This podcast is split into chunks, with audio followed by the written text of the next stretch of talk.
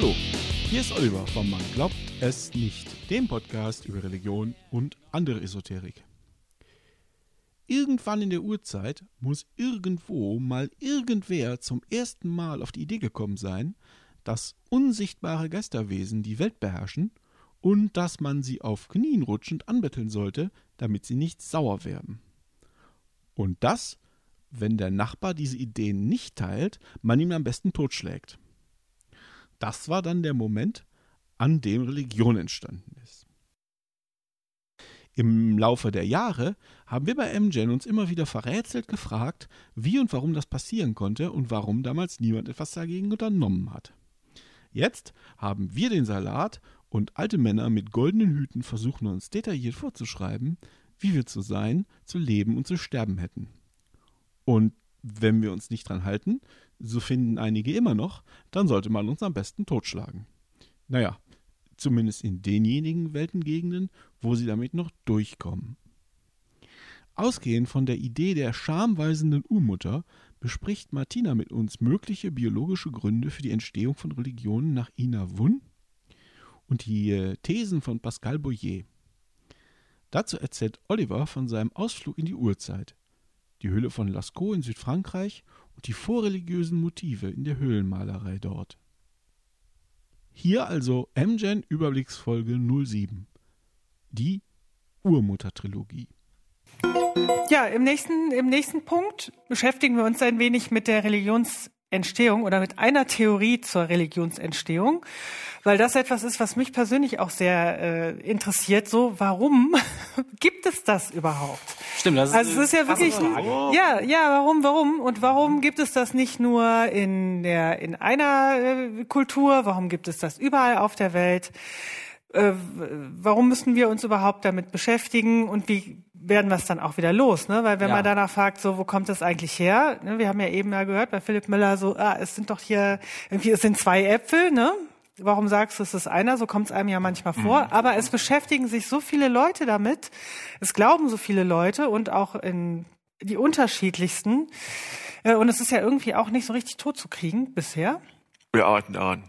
Wir arbeiten daran, aber man muss ja schon sagen, dass es ja noch eine sehr, äh, sehr etwas sehr Präsentes ist. Also Allerdings. interessant. Allerdings. Wo kommt das her? Weil was man, glaube ich, sagen kann, Tiere haben das irgendwie nicht. Ne? Also auch wenn man sie nicht befragen kann.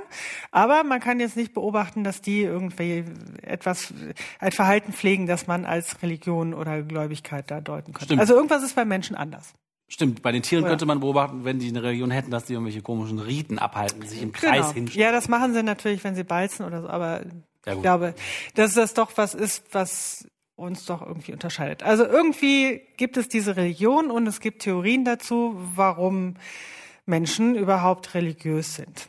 Ja. So, und mit einer würde ich euch gerne jetzt hier etwas vertrauter machen. Und zwar der äh, Theorie von der Ina Wund. Da gibt's halt ein Buch, das sie zusammen mit dem Patrick Urban und Konstantin Klein geschrieben hat. Das heißt Göttergene Genesis, die Biologie der Religionsentstehung.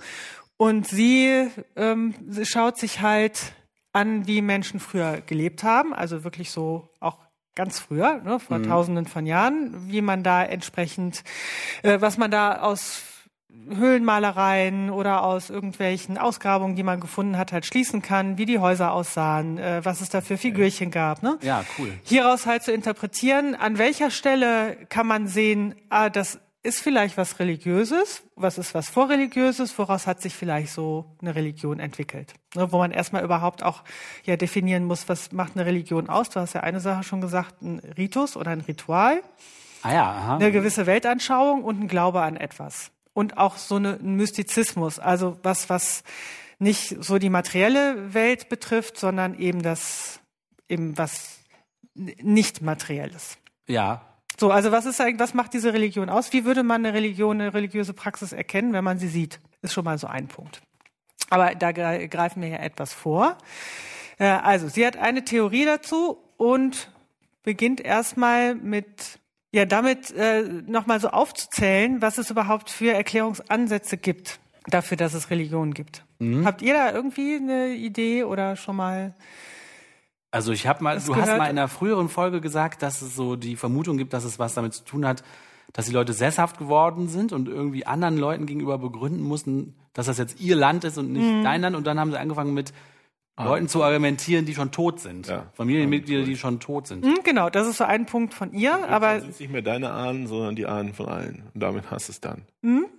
Also das ist etwas, was sie eben, äh, da kommen wir noch drauf zurück, was es hier gibt. Aber es gibt ja auch noch andere so andere Erklärungsansätze. Also oder wie erklärt ihr euch das, dass es das gibt? Ja, ein anderer Ansatz ist ja auch, dass du, ähm, das vielleicht gar nicht angefangen hat mit der Religion, sondern es hat angefangen mit den Priestern. Und äh, die halt gerne ein gold, schönes, goldenes, glänzendes Haus auf einem, ähm, auf einem Sockel haben wollten und gesagt ah. haben, Guys, äh, ihr, müsst mir, ihr müsst mir Zeug geben, damit der große Wuhu glücklich wird.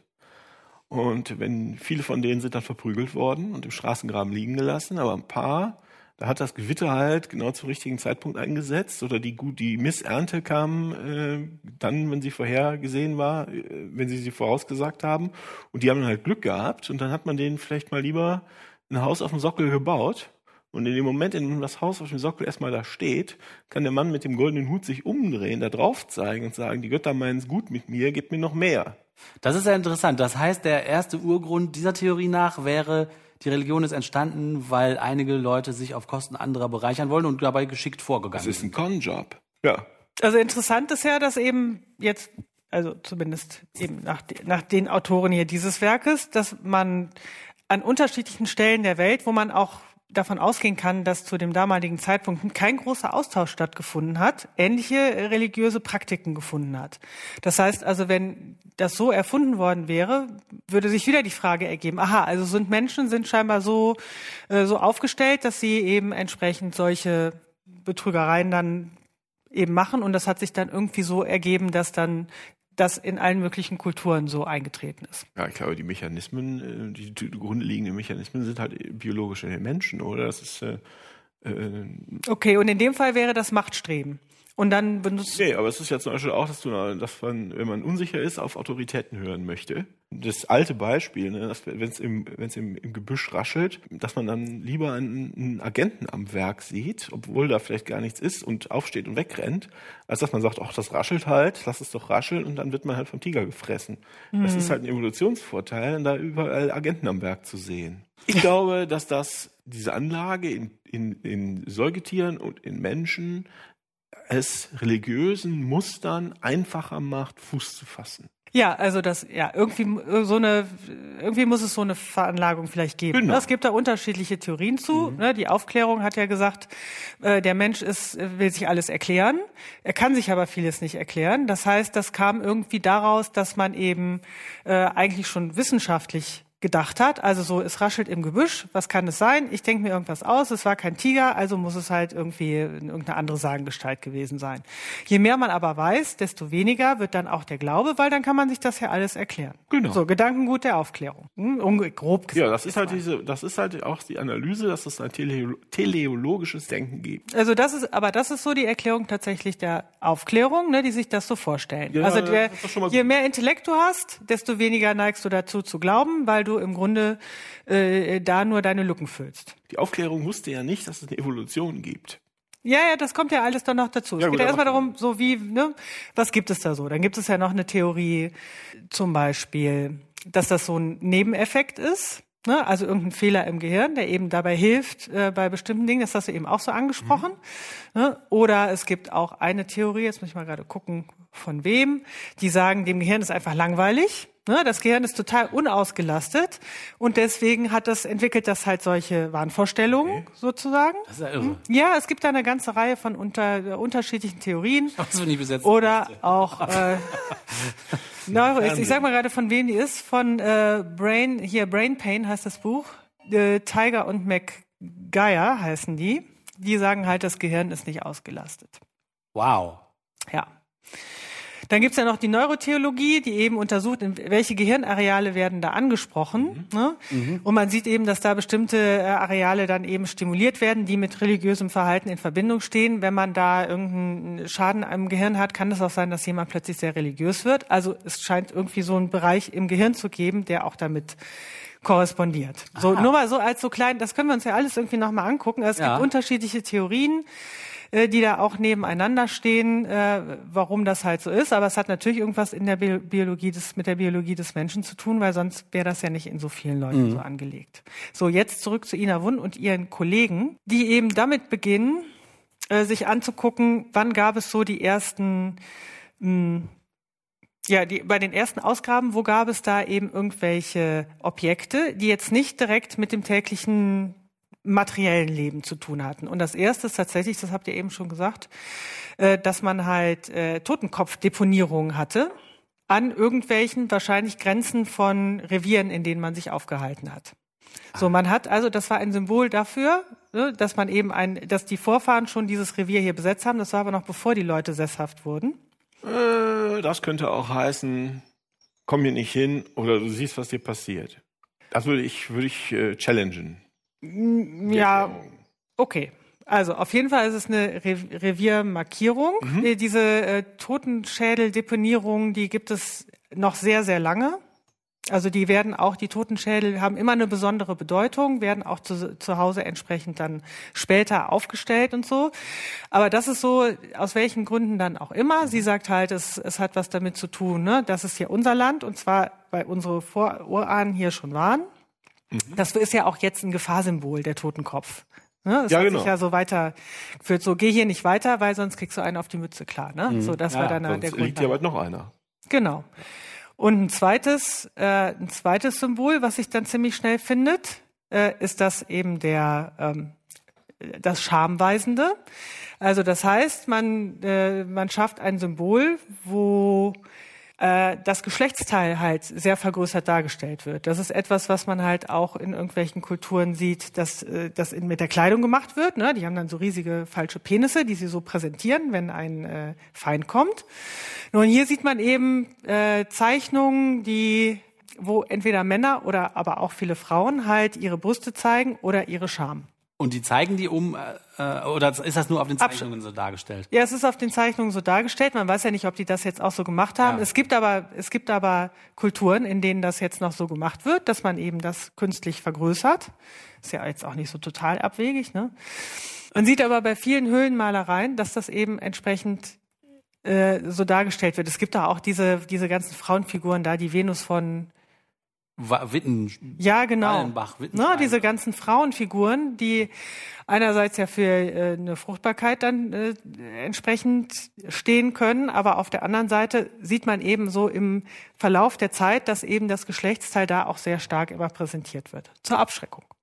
Zur Abschreckung, das ist ja echt. Also zur Abschreckung. Also die haben da nicht irgendwie eine Art vorsteinserlichen Porno gemacht, sondern das soll die Leute abschrecken. Also eine Figur mit einem Riesenpenis oder den man sich dann irgendwie vor, davor hängt oder bei den Mädels, die Scham weisen. Ja. Was schreckt ab? Ja, die weisen die Scham und man sieht halt im Verlauf, also es gibt natürlich auch pornografische Darstellungen, da sind aber oft mehrere Personen dann drauf, ne? Nicht nur jetzt eine Person. Okay.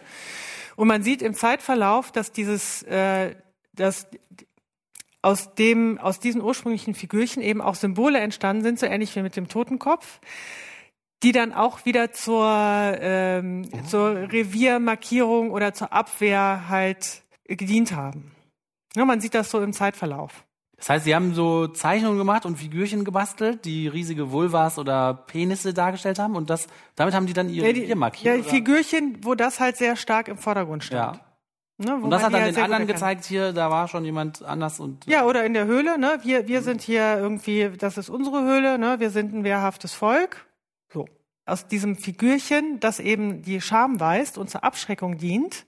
Man sieht halt dann wirklich im Zeitverlauf, dass das zu so, einem, zu so einer Schutzgöttin wird. Ne, diese Frau, die halt dann entsprechend da erstmal aufgemalt wird in der Höhle, um abzuschrecken.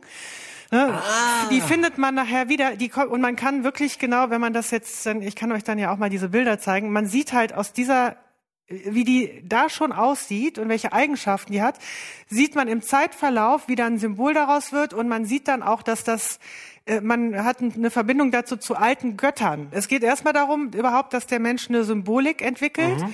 Und zum Beispiel die Brust war ein Symbol für Wohlstand, für Glück, für Zufriedenheit, für Trost. So, deswegen haben die ganz viel die Brüste hingemacht. Ja, total verständlich. Und das mit der Scham ist halt vielleicht für uns so ein bisschen schwieriger, aber ich meine, das mit dem Penisvergleich, Penis, das sind halt Autos jetzt. Also es ist ja jetzt genau. nicht total aus genau. der Luft gegriffen. Ja, doch, doch, doch. Das macht perfekt. Das muss man auch gar nicht verstehen, weil ja. das schon 80.000 Jahre her ist. Ja, ja noch, noch länger. Das ist noch, noch viel länger. Das ist noch viel älter. Noch länger. Das ist sogar, da sind wir bei den Neandertalern, die das auch schon hatten. Also richtig weit weg. Und da finde ich, wird es dann verständlich. Ein paar Generationen malen das vorne auf die Höhle oder in die Höhle. Ja, genau, das Zwei ist der Punkt. Generationen weiter weiß es ja, nicht mehr. Genau, das ist der Punkt. Die, das war schon immer da. Und, äh, die ja, und entwickelt das gut. weiter. Vielleicht hängt es das daran, dass es da gemalt ist. Ja, genau, daraus entwickelt sich das. Und genauso mit dem Totenkopf, so wer, ne, äh, ja, unser, ne, unser Vater das, war schon da. Genau. Dann haben die halt diesen Totenschädel, dann fangen die an, den zu manipulieren, da was reinzuritzen, den bei sich aufzustellen und dann so, ah, man, man bittet den ja nochmal und der ist dann auch da. Und es geht wirklich bis zu so Ausgrabungen, bis zu Ausgrabungen in einem bestimmten Ort in der Türkei wo du dann, wo du wirklich siehst, die haben ihre Häuser so. Man dachte früher, das sind Tempel oder heilige Stätten, aber das waren normale Wohnhäuser, wo die die Toten unter der Küche vergraben haben. Ja, in der Tuschal. Ne, und oben sind halt die halt die Geier, die dann erstmal die Toten dann entbeint, also ne, das Fleisch dann gegessen haben und so. Also es gab die Unterwelt, die Unterwelt, ne, oben die Welt. Und plötzlich war die Unterwelt und es gab das Leben. Keller. Ja, genau. Ja, nicht plötzlich, und, sondern nein, nein, eher umgekehrt. War die Unterwelt genau, der eigene Keller. genau. Und nachher wurde die symbolisiert. Ja, genau. Symbolisiert. Und so ist das, so kann man das wirklich nachvollziehen, dass aus so einem Revierverhalten und eben der Fähigkeit, mit Symbolen zu arbeiten, gibt es halt wirklich mhm. diese nachvollziehbare Entwicklung. Und beim nächsten Mal schauen wir uns das nochmal genauer an, würde ich vorschlagen. Cool, also der aller, aller, allererste Schritt, wenn ich das richtig verstanden habe, dass eine Religion entsteht, ist, dass der Mensch in der Lage ist, Symbole überhaupt zu machen. Dass er eine Zeichnung oder einen Gegenstand nicht mehr als nur den Gegenstand sieht, sondern ein Symbol daraus macht mhm. und dadurch wird es möglich, Bedeutungen damit zu verknüpfen, die der Gegenstand eigentlich nicht hat. Ja. Und worauf sind sie gekommen? Nackte Weiber. Ja. Und Totenköpfe. Und Toten. Oder, anders gesagt, die schamweisende Urmutter. Wir hatten uns in der in dieser, ich glaube, vorletzten Folge mhm. vor allem mit den Sachen von Ina Wunn beschäftigt und der schamweisenden Urmutter. genau. Da wollen wir heute dran anknüpfen, Martina. Genau, das wollten wir ja noch mal etwas äh, genauer betrachten was denn jetzt die Theorie von der Ina Wun ist. Wir haben aber gleich auch schon tolle Reaktionen bekommen von den äh, von unseren Hörern. Da werden wir auch drauf eingehen. Es gibt ja so eine ganze Reihe von unterschiedlichen äh, Theorien, wo das herkommt, wofür das gut ist. Ähm, und wie gesagt, von der Ina Wunder, das ist natürlich nur eine Sichtweise. Genau. Mhm.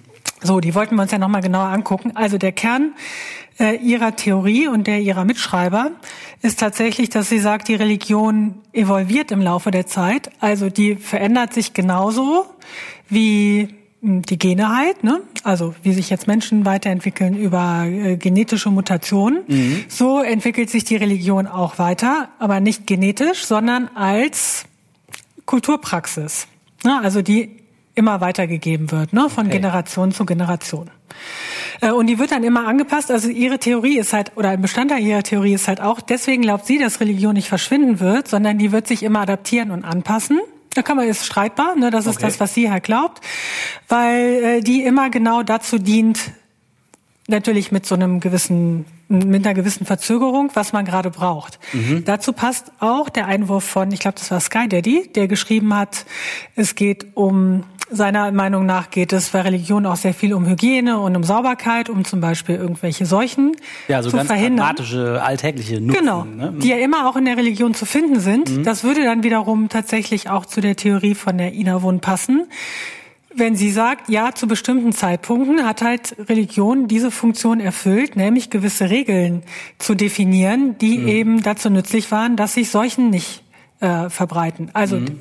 diese Annahme, dass das eben ein praktischer Nutzen mal von Religion war, äh, widerspricht da gar nicht ihrer Theorie. So, was ist denn jetzt das, äh, also interessant finde ich an ihrer Theorie ist eben auch der Punkt, wann ist das Ganze entstanden?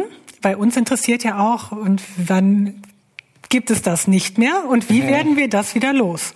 Bitte. Ja, bitte. Also die, wenn das eine Sache ist, die evolviert, wie die Gene, könnte man sich ja auch vorstellen, gewisse Tierarten sind ausgestorben, weil die keinen evolutionären Vorteil mehr hatten. Könnte ja auch der Religion dann passieren. Ja, das könnte mit, das könnte bestimmt auch äh, passieren, wenn man sie halt nicht mehr braucht. Aber dafür ist es halt interessant, mal zu schauen, wo äh, vielleicht wo da der Ansatzpunkt ist, wo das eigentlich herkommt. Ja, klar.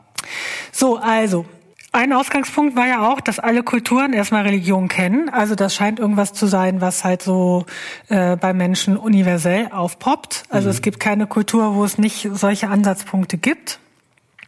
Der Religion, äh, ein Leser hat ja auch geschrieben, der, ah, wie heißt er? Markus, ne? Genau. Ja, der die E-Mail geschrieben hat, sagt, es gibt ja auch eine Theorie, ähm, dass man so einen inneren Dialog führt mit sich, dadurch, dass man Bewusstsein hat und das halt der Zeitpunkt gewesen ist, wo dann jemand dachte, oh, da spricht jemand mit mir. Ich kann es ja nicht selber sein, es muss irgendein Gott sein, der mich anspricht mhm. und man erst dann später verstanden hat, dass man das selber ist. Ah, ja. Also gibt es halt so die, ne? Es gibt die äh, interessantesten Theorien, die Ina Wun sagt, dass die ersten, äh, ja, die ersten Vorläufer von Religionen eben schon im Protoneolithikum das ist 11.500 bis 9.500 vor Christus zu finden sind. Oh. Und dass es sich dabei, das hatten wir beim letzten Mal auch schon, äh, um ähm, Handlungen handelt, die erstmal in Zusammenhang stehen mit äh, Territorialität also ich will mein Territorium markieren. Da haben wir schon drüber gesprochen, dass das gemacht wurde durch äh, Schädeldeponierung. Also ich habe meine toten Ahnen, den mache ich irgendwie den Schädel ab. Ne? Das kann man ja nachvollziehen und auch sehen, dass diese, dass die Leichen eben oder die Knochenfunde eben keine äh, Schädel mehr aufweisen mhm. und die deponiere ich dann an bestimmten Stellen. Ja, ja. Und das andere ist eben so ein Schutzmechanismus. Äh, ich will eben die anderen abschrecken. Äh, und da kommt auch die schamweisende Urmutter ins Spiel. Das wurde nämlich durch, äh, oder wird heute noch in manchen Kulturen durch das Präsentieren von Genitalien eben gemacht. Und früher in diesen Zeiten, das ging noch relativ lange, nämlich. Aber warte mal, nicht die lebenden Menschen haben ihre Genitalien präsentiert, um andere abzuschrecken, sondern die haben Figuren gemacht, die das. Ja, oder, ja, es gibt aber auch es beides. Ah, ja. Also man, man, es gibt jetzt noch Völker, ich weiß jetzt nicht welche, die und auch hier, ne, also ich meine, so ganz hergeholt ist es halt nicht, ne, die halt ihre Penisse zum Beispiel sehr stark vergrößern und damit Eindruck schinden wollen bei einem Angreifer. Mhm. Und ihn damit beeindrucken wollen. Oliver guckt ungläubig. Ja, ich gucke ungläubig. Ähm, nee, mir ist der Mechanismus nicht klar. Erstens verstehe ich nicht so recht, warum das jemand erschrecken soll. Also das ist vielleicht nicht immer sehenswert, wenn mir jemand seine oder ihre Genitalien entgegenstreckt, aber mhm warum ich das jetzt von einer bösen Tat abhalten soll, ist mir nicht klar. Und zweitens habe ich vage das Gefühl, aber das kann auch kulturell bedingt sein, dass, ich meine, das, das Wort heißt ja auch entblößen, ne?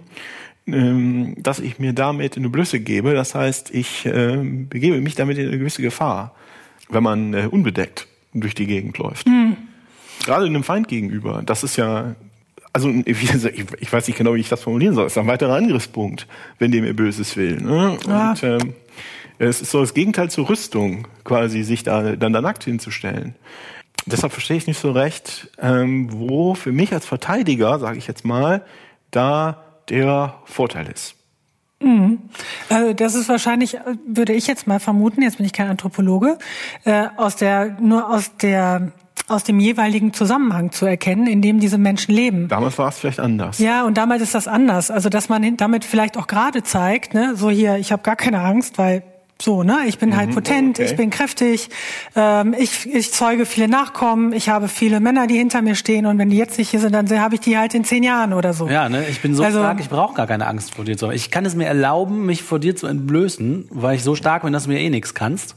Jetzt muss man halt auch überlegen, dass dieser, dieser Zeitraum, der, das ist halt dann noch sehr nah, äh, ne? also so, dass die ersten, hm, oder wir sind da in, der, in einem Zeitraum, wo die Menschen ja noch ganz anders gelebt haben und auch noch viel Instinkt geleitet haben, vielleicht waren. Und mhm. das macht dann halt vielleicht Angst. Wir können das vielleicht jetzt heutzutage nicht mehr so nachvollziehen. Das scheint aber unbestritten zu sein, dass das Präsentieren von Genitalien durchaus auch eine abschreckende Wirkung haben sollte und die auch hatte ist zumindest die Theorie, weil das irgendwie funktioniert hat. Ja, okay, gut. Wenn ja? funktioniert hat, dann.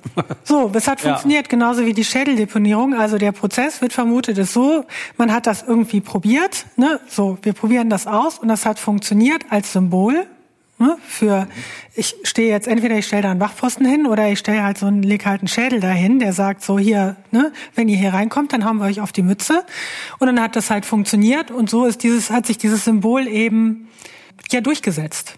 Oder diese Praxis hat sich durchgesetzt, dass man eben mit Schädeln sein Territorium entsprechend mhm. markiert hat. Ja, das ist mir ja zum Beispiel auch total einleuchtend. Also so ein wenn ich irgendwo hinkomme und dann ist da so ein Gebiet mit Schädeln umsäumt, würde mich auf jeden Fall abschrecken. Na, das würde also einen erstmal abschrecken. Ja. Also ja. könnte zumindest so sein. Wer weiß, was ich die alles, auch abschrecken. Wer weiß, was die alles noch äh, sonst noch ausprobiert haben. Ne? Aber das hat entsprechend funktioniert. Jetzt ist halt die Frage, wie ging es damit weiter? Also laut Ina Wun ist das, das ist noch ist ja noch keine Religion, wenn ich da Schädel irgendwo hinlege. Aber es ist ja schon irgendwie eine Kulturpraxis, die einen Schritt dahin bedeuten könnte, weil rund um die diese Deponierung der Schädel von Ahnen, ne, ist, das hat ja was mit dem Tod zu tun, das hat was mit den Ahnen zu tun. Und das wurde eben weiter verfeinert. Mhm. Also erstmal sind die Toten dafür zuständig oder die Schädel dafür zuständig, die Feinde entsprechend abzuhalten. Warum nicht auch die Flut oder die Trockenheit? Ne, wenn die sowieso schon mal wirkmächtig sind, mhm können die entsprechend auch für andere Dinge. Das ist nichts, was innerhalb von einer Generation entsteht, sondern über lange Zeit. Mhm. Also man fängt an zu sagen, ähm, okay, unser Ahne, der beschützt irgendwie unsere Grenzen. Mhm. das ist das halt funktioniert so. Offenbar. Das funktioniert. Probiert, das funktioniert. Das funktioniert. Also muss es an ihm liegen. Genau, also muss es daran liegen. Mhm. Und dann kann man von da aus, kann man das halt entsprechend sich dann weiterdenken, warum hilft er nur gegen, warum sollte er nur gegen Feinde helfen? Könnte auch gegen was anderes noch helfen. Mhm. Also das ist dieses, das, das ist so ist das dieses Denken, ne? Und so geht's dann halt immer weiter, ne? Das ist, könnte so eine Initialzündung sein. Jetzt ist das andere, der andere Aspekt, der noch dazu kommt laut äh, der äh, Frau Wunn, so eine existenzielle Angst, die sie als elementar hält für jo. Religion. Mhm. Ich glaube, das ist auch was, wo viele zustimmen können und die viel viel stärker damals ausgeprägt war als heutzutage. Man musste vor viel oder ist die Frage, ist die Theorie. Man musste viel mehr Angst haben vor konkreten Dingen jeden Tag, zu jeder Zeit, ne? dass da ein Feind kommt, dass da ein Tier kommt, dass man verhungert und so weiter. Mhm. Ja. Ne? Also eine Theorie von ihr ist auch dadurch, dass der Tod so ausgeblendet wird in unserer Gesellschaft, äh, wird die Säkularisierung äh, vorangetrieben. Sie hält das sogar als den größten Grund für die Säkularisierung. Nicht jetzt mangelnde Intelligenz bei äh, den Individuen, die immer noch an Gott glauben oder ähnliches. Also Angst vor dem Tod, auch Trauer um den, der da verstirbt. Und hier kommt das dann eben zusammen mit dieser Schädeldeponierung äh, oder mit den Schädeln, die dann auch noch wirkmächtig sind, dass du plötzlich einen Ahnen hast, du trauerst darum, dass der weg ist, du mhm. möchtest bitte auch nicht einfach weg sein, du hast Angst davor, der hat irgendwie noch eine Wirkung. Also gibt es irgendwie ein Reich, ein Totenreich, so könnte sich das entwickelt haben, ähm, wo halt eine Wirkung entsteht auf die Welt. Und das wäre so ein Sprung in Richtung Religion. Von einer einfachen Symbolwirkung, wo ein Schädel da irgendwo lag, ja. hin zu eben, wenn man dann überlegt, was Religion ist, zu einem, ja, zu einer Weltanschauung, bei der es Transzendentes existiert. Genau, bei denen ja. es irgendwo irgendwas gibt, was gibt nicht mehr auf mehr dieser Welt das. ist. Ja, ja. Funktioniert offensichtlich. Weil der Tote ist ja. weg, aber gleichzeitig sieht man ja, der hat noch Macht, also muss er doch noch irgendwo sein. Man sieht ihn aber nicht und dann hat man schon jo. eine andere Welt und so, ne? Mhm. Ja, und dann, wenn das dann noch dazu kommt, dass eben da wirklich dann mal die Flut nicht kommt, ne, von ja. der man Angst hatte, wird das dann entsprechend immer wieder ähm, bestätigt. Ne? Auch weil man natürlich in diese Richtung. Ja, und das gibt ja auch einen ganz starken Survivor-Bias. Ne? Wenn, die äh, wenn die Feinde nämlich keine Angst vor deinen Schädeln haben, bist du tot. Wenn dir der tote Vorfahr nicht gegen die Flut hilft oder gegen den Sturm, bist du tot. Du bist also immer, wenn es nicht klappt, tot. Das heißt, es können nur die erzählen, bei denen es geklappt hat. Das und ah, geben dann, das dann, dann weiter. Wirkung, es klappt immer, weil nur die, weil alle das immer nur erzählen. Ja, vielleicht nicht alle, aber äh, die Mehrzahl ja. wird, äh, wächst in die Richtung. Ja. Das ist nicht symmetrisch. Survivor Bias, das finde ich einen guten Mechanismus. Und dazu haben alle mhm, noch aus evolutionären, evolutionären Gründen unglaublich viel Angst mit allem, was, äh, was mit Tod zu tun hat. Das stützt also von allen drei Seiten was, was irgendwann mal Religion werden könnte. Also, Clever. Nach mhm. ihrer Theorie könnte das halt so entstanden sein. Jetzt geht's um, wie das dann weitergeht, eben um nochmal diese äh, halt diese Theorie der Evolution auch zu untermauern. Und sagt sie 9500 bis 8200 vor Christus, wo es so die ersten festen äh, Siedlungen gibt, so mit Rundhäusern. Da gibt's dann entsprechende Wandmalereien, wo man halt diese Symbole wieder aufgreift. Ne? Also es gibt dieses sexuelle Drohen nach wie vor das man vorher eben auch schon mal gesehen hat, aber es kommen auch gefährliche Tiere dazu, die irgendwie eine abschreckende Wirkung haben sollen. Äh, es gibt auch dieses Deponieren von äh, Schädeln innerhalb der Häuser, ne, dass man da entsprechend auch die Toten nicht direkt vergräbt, was man dann auch noch unter den, da haben wir letztes Mal auch drüber gesprochen, was man ja unter den Häusern gemacht hat. Mhm. Also die wurden nicht außerhalb äh, der Siedlungen bestattet, sondern unten, wo man auch schon wieder sieht, aha, daraus kann dann auch so ein Weltbild entstehen, ne? Die Unterwelt, also die Toten, die Oben. unten drunter sind, ne? Ja. Mhm. Und nach wie vor wurden aber äh, teilweise die Schädel halt dann aufbewahrt, die wurden schön verziert, die wurden halt aufgestellt in den Häusern. Also man sieht da schon so eine Verbindung zu dem, was vorher gewesen ist. Ne? So, dann gibt es erste äh, so Figuren, auch ein bisschen später, äh, die auch wieder äh, diese Themen aufgreifen, ne? zum Beispiel auch diese Mutter. Und interessant ist ja auch, dass es eben diese, deswegen die Urmutter oder so, so eine ja, Urmutter wird's ja genannt, ne? also eine starke Frauenfigur, die gab es relativ lange, also die Frauen waren da sehr präsent, bis es wirklich zu diesen Siedlungen kam und da hat sich das plötzlich geändert in Richtung Idol. Und die Idole waren dann plötzlich männlich und es gab dann auch mehrere Götter. Oder hm, sagen wir mal, es waren ja vorher nicht Götter, vorher waren es so Ahnen, dann wurden es Idole, also kräftige ähm, Krieger, Verteidiger von Siedlungen. Das waren dann meistens Männer, die vorher irgendwie scheinbar nicht so diese, diese Rolle gespielt haben. Da ging es mehr um Tod und Leben. Mhm. Ja, deswegen die Mutter, die spendet das Leben, steht somit aber auch dem Tod nahe. Und jetzt ging es eher darum, dass man eben ähm, auch verteidigen muss. Es wurden halt halt eher Männer äh, und dann eben noch hm, also so beschreibt sie es hier, in der ähm, Gesellschaft, die dann auch noch Hierarchien hat, wurden die dann noch stärker erhöht zu eben Göttern. Vorher war das gar nicht so, dass das ein Gott ist, sondern es waren immer Ahnen ne? oder mhm. irgendwas Lebensspendendes, ne? Dema nennt sie das hier, also etwas, was Leben spendet, was eine Verbindung zu einer Ahnenwelt herstellt oder so, aber was nicht unbedingt ein Gott ist. Gott wurde es erst später, als es Hierarchien gab und die stehen dann eben ganz oben. oben. Ah ja, und es okay. gibt auch viele, die zuständig sind für unterschiedliche äh, Bereiche, weil es dann so eine Art Aufgabenteilung gibt. Das heißt, sie entwickeln dann auch eigene Persönlichkeiten. Genau. Was du vorher für die Ahnen ja nicht brauchst. Also die Ahnen waren halt für die Ahnen waren, aber Du musst denen keine Namen und keine Persönlichkeit mhm, geben. Genau. Stimmt, das, das, haben die schon, ne? Haben die schon. Ja.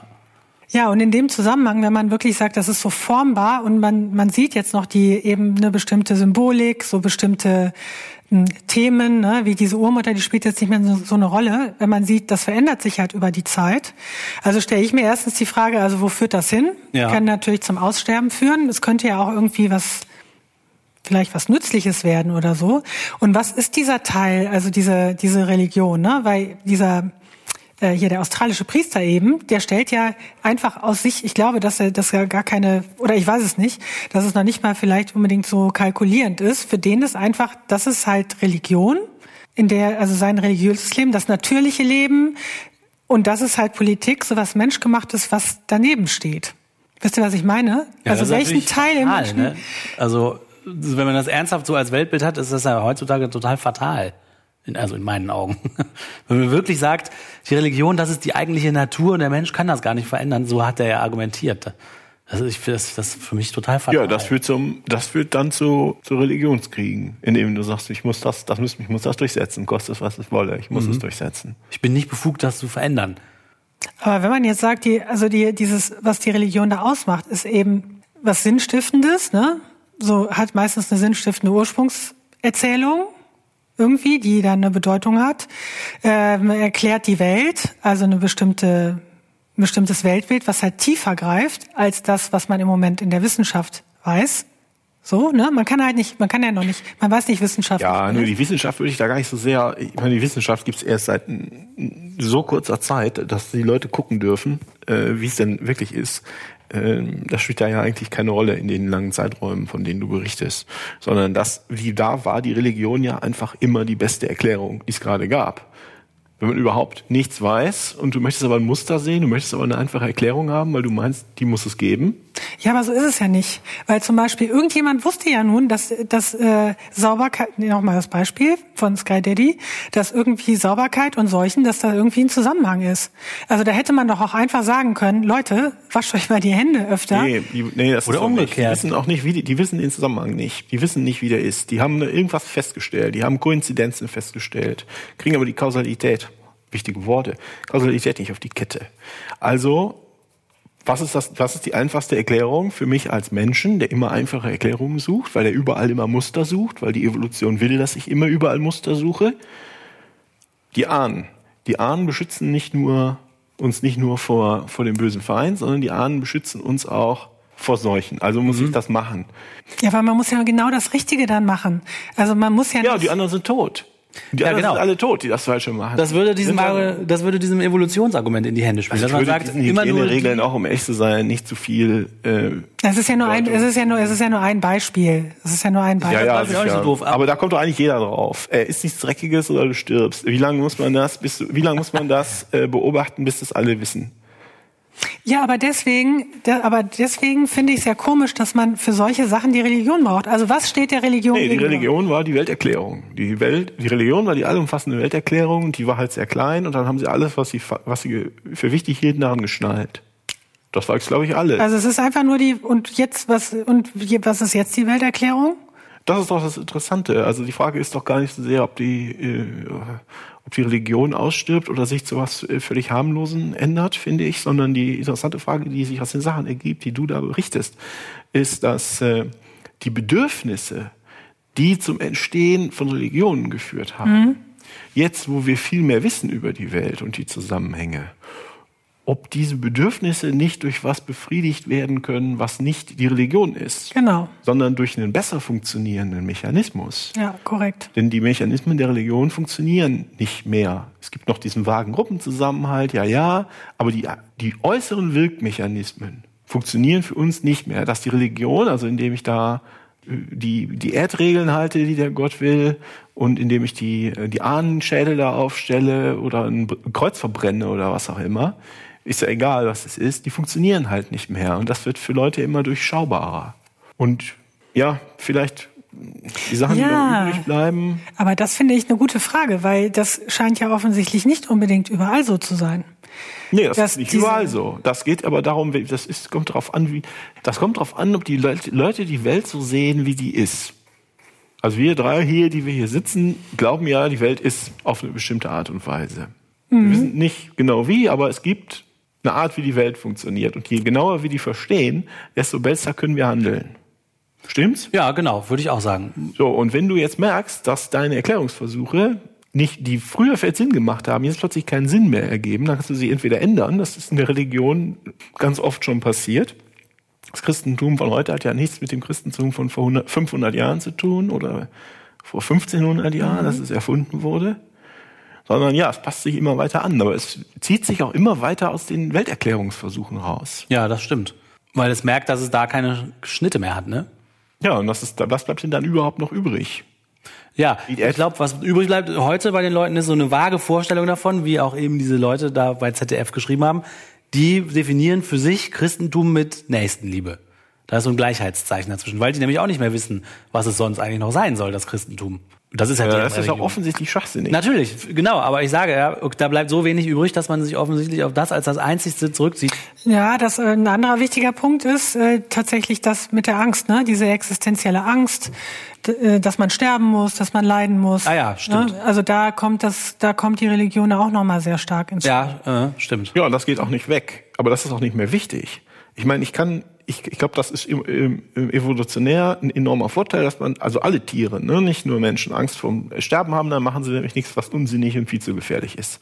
Ob das ein kleiner Hund ist oder eine Hase, weiß ich nicht, ob ein Hase das kann, oder wir. Wir haben das auch, Müsste man noch mal die wissenschaftlichen Erkenntnisse durchforsten. Meines Wissens wissen das die. Ja, aber Angst kann man nicht trotzdem. nachweisen. Wenn so eine Katze auf dem ja, Baum ist und nicht mehr runterkommt, hat die schon Schiss auf ihrem Ast. Ja, die weiß aber nicht, aber dass sie dann stirbt und ausgelöscht wird. Ja, vielleicht also, das weiß sie nicht. Ähm, ne? Das weiß sie vermutlich nicht. Aber wie dem auch sei, das ist eine Kleinigkeit. Mhm.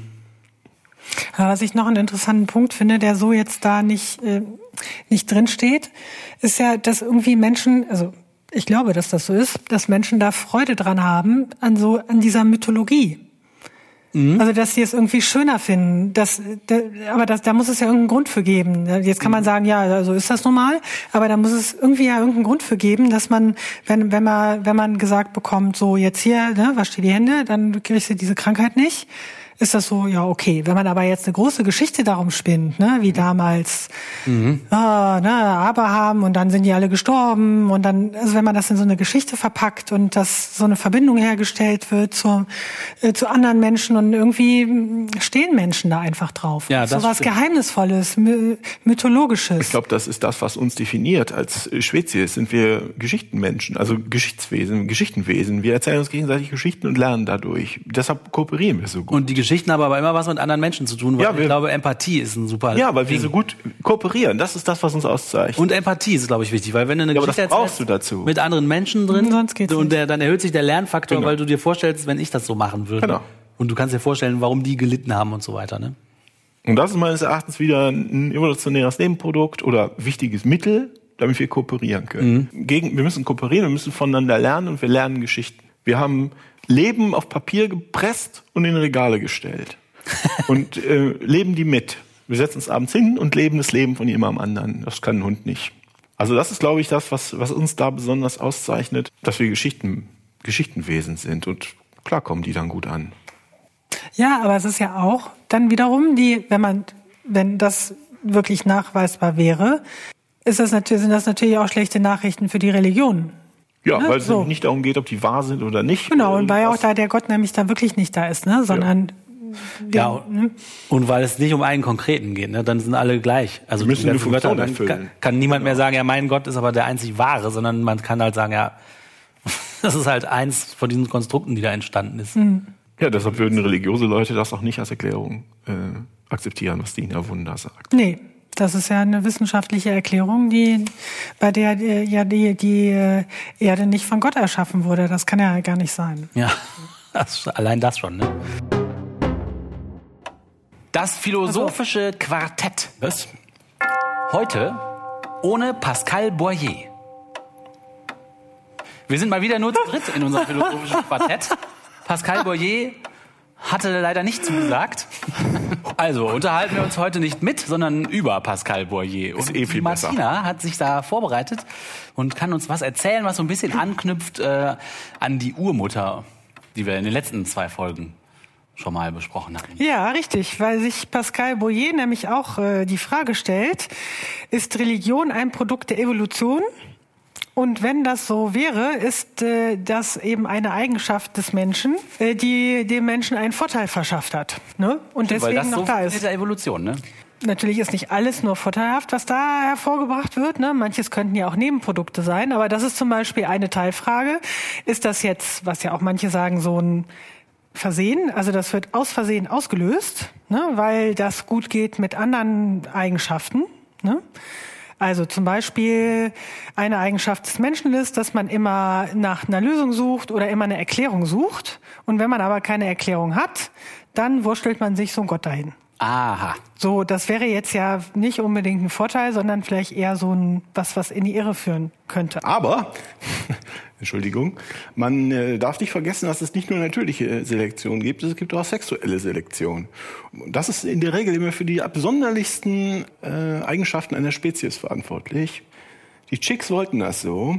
Und deshalb ist das hier. Ah, du meinst die großen Geweihe bei den äh, Rehen? Die großen Geweihe. Ah, die großen die Geweihe, mit denen man sich dann im Baum verheddert und verendet. Genau, das macht überhaupt keinen Sinn. Und ah. das ist auch kein Nebenprodukt von was, aber die Chicks finden es geil. Aber das unterliegt doch auch der Evolution. Da könnte man doch sagen, wenn das wirklich ein Nachteil wäre. Ja, es ist ja auch Evolution, würden, aber es ist nicht nur natürliche Auslese. Aber dann würden ja die Chicks, Auslese. die große Geweihe mögen, nicht überleben oder keinen Vorteil haben, sondern einen Nachteil. Ja, aber es stimmt schon, dass es nicht, das ist nicht das Optimum. Also es ist nicht immer das Optimum, was sich durchsetzt.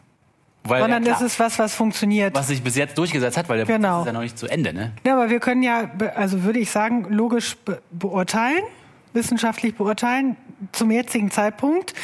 Macht das jetzt Sinn oder nicht? Zum Beispiel das große Geweih wüsste ich jetzt nicht, ne? aber andere Dinge, die sich so entwickelt haben, vielleicht schon. Und so könnten wir ja auch mal betrachten, was jetzt hier mit der Religion argumentiert wird von Pascal Boyer. Das kommt mir nämlich nicht so vor wie ein großes Geweih, mit dem man sich um im Wald verheddert. Jedenfalls nicht ausschließlich. Also, wer ist das überhaupt? Pascal Boyer, das ist ein ja, französisch-amerikanischer Psychologe, Anthropologe und Religionsphilosoph. Und der betrachtet die mm, oder sein Forschungsgebiet ist die Kognitionswissenschaft und die Religion. Also nicht wie bei Ina Wun der archäologische Zugang, sondern hier eher kognitionswissenschaftlich. Der guckt sich halt an, was passiert im Gehirn. Also ah, ja. psychologisch, kognitionswissenschaftlich ähm, für das ganze Gebiet eben diese, also die Ina Wun gehört ja auch eben in dieses Gebiet, ne, dass man sich da mit Evolution beschäftigt, ist aber ein anderer, entsprechend ein anderer Zugang. Mhm. Pascal Boyer fragt, die Frage, die er sich hier stellt, ist das eine ist das eine Auswirkung der Funktionen des Gehirns? Also ist das vielleicht etwas, was natürlich im Menschen angelegt ist? Ein Hang zu religiösen Gedanken? woraus ich dann eben auch näher betrachten kann, was, woran bestehen diese äh, religiösen Gedanken, wie kommen ethnische Konflikte damit zum Beispiel zusammen, gehört das zusammen oder wird das zusammen konstruiert von außen? Äh, und welche Chance hat überhaupt so ein Atheismus?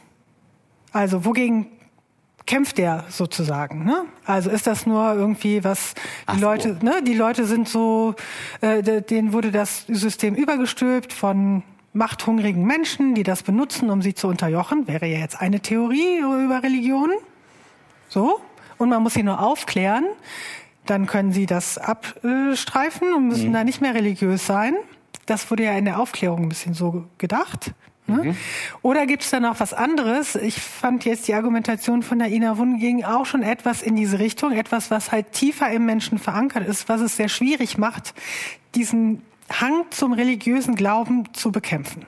Das heißt, das wäre so, als ob man sich gegen sein Ohr kämpft, aber das ist halt nur mal biologisch da.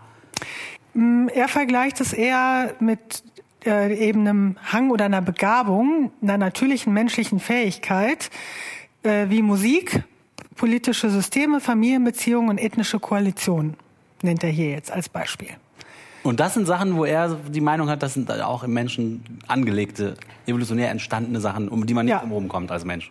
Nee, das sind, nee, das sind menschliche Fähigkeiten oder eine Begabung dafür bringt der Mensch mit. Also der kann Musik machen, der kann Musik verstehen, Musik wirkt auf ihn, er mhm. kann Musik hervorbringen. Und das kann grundsätzlich mal jeder Mensch. Und Familienbeziehungen? Also Musik, politische Systeme, Familienbeziehungen und ethnische Koalitionen. Das sind seine Beispiele. Und Sprache nicht, aber das, oder? Und die sind, die da irgendwas biologisch sei Menschen angelegt, was ethnische Koalitionen, Familienbeziehungen und politische Systeme verursacht oder begünstigt. Ja. Die, also Religion. Ja, das, okay. Gut, verstehe ich, sehe ich auch so. Der Mensch funktioniert so, alleine und in der Gruppe, dass sowas halt dann eben entsprechend ja. entsteht. Ja, wir wollen, klar, wir sind eine soziale Spezies, wir wollen uns einordnen. Und das sind Gruppen, in die man sich einordnet. Das sind die ersten Gruppen, auf die man stößt, während man sich einordnet. Ja. So, das heißt ja auch, ich meine, wenn das Fähigkeiten sind, die der Mensch mitbringt, heißt das ja nicht, dass man die ausbauen muss. Ne? Zum Beispiel, wenn man sagt, der Mensch ist Korrekt. grundsätzlich musikalisch fähig, aber es gibt viele Leute, die nie ein Musikinstrument lernen und das also nie genau. sich zu, zu, zu Nutze machen. Ne? Genau, du das kannst heißt, dich auch außerhalb stellen. Das du heißt, kannst ja auch sagen, Religion du willst keine Musik. wäre, wäre die Chance, die Religion loszuwerden, dass man einfach das nicht mehr äh, den Leuten beibringt. Ne? Dann lässt man es halt verkümmern, diese Begabung, die man sonst hätte. Mhm. Aber das ist in seinem Fazit, um da vorweg, äh, das vielleicht vorweg zu sagen, äh, sagt er ja, also wenn man Atheist ist, seiner Meinung nach oder auch äh, auf, auf seinen Forschungen basierend, ist es so, dass das Anstrengung erfordert. Also, du hast erstmal diese Anlage zum religiösen Denken. Warum? Kann ich ja gleich noch erläutern, woher das kommt. Die ist erstmal da und dann durch Nachdenken und äh, ja, hauptsächlich durch Nachdenken, durch Anstrengung kann man das halt überwinden und dann zum Atheist werden. Boah, da muss ich ja er ganz sagt, krass widersprechen. Ja, er sagt, der, er sagt, der Weg des geringsten Widerstands ist zunächst mal das religiöse Denken. Krass, das sehe ich für mein, also wenn ich so über mein Leben und meinen Erfahrungshorizont nachdenke, sehe ich das komplett umgekehrt. Das ist, es, es erfordert einen unglaublichen Aufwand, all diese komischen Sachen zu glauben, die die Religion erzählt. Und meiner Meinung nach wird man, wenn man einfach so geboren wird, erstmal ohne das alles geboren. Ich kann ja mal gerade sagen, was er sagt, warum, also wo, welche Mechanismen im Gehirn dazu mhm. führen, dass religiöse Gedanken entstehen. Er meint damit nicht eine Religion. Er sagt, äh, mhm. Religionen sind so, sozioökonomische Systeme, äh, die jetzt in der die es in der Welt gibt, die haben erstmal nichts mit der Anlage oder dem religiösen Denken zu tun. So, das ist was anderes. Das ist zum Beispiel ein Glaube an Geister, an Hexen oder so. Ne? Das mhm, meint okay. er damit. Mhm. Er sagt, die Kirchen oder die äh, Religion bedienen unterschiedliche, also die triggern unterschiedliche Dinge und das ist einfach gutes Marketing. Ne, die docken an unterschiedlichen Punkten an, die ja. nicht unbedingt das religiöse Denken, wie er es jetzt meint, kognitionswissenschaftlich, äh, sondern das sind unterschiedliche Sachen. Einmal sagt er, dass die dass es so stillschweigende Annahmen gibt, die unter, einer, unter diesen religiösen Ansichten liegen, die auch geäußert werden. Ne, also eine konkrete Aussage wäre, der Gott ist allmächtig ne? oder mein Gott wohnt im Wald oder sowas. Ja.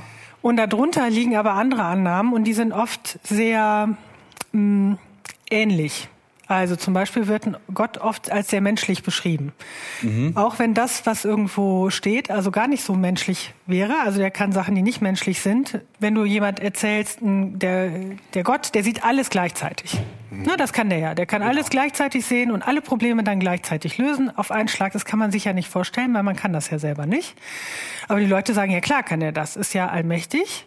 Und wenn du sie dann aber nachher nochmal fragst, wie hat er das jetzt genau gemacht, ne? dann sagt er, ja, dann hat er erst das Problem gelöst und das und das und das.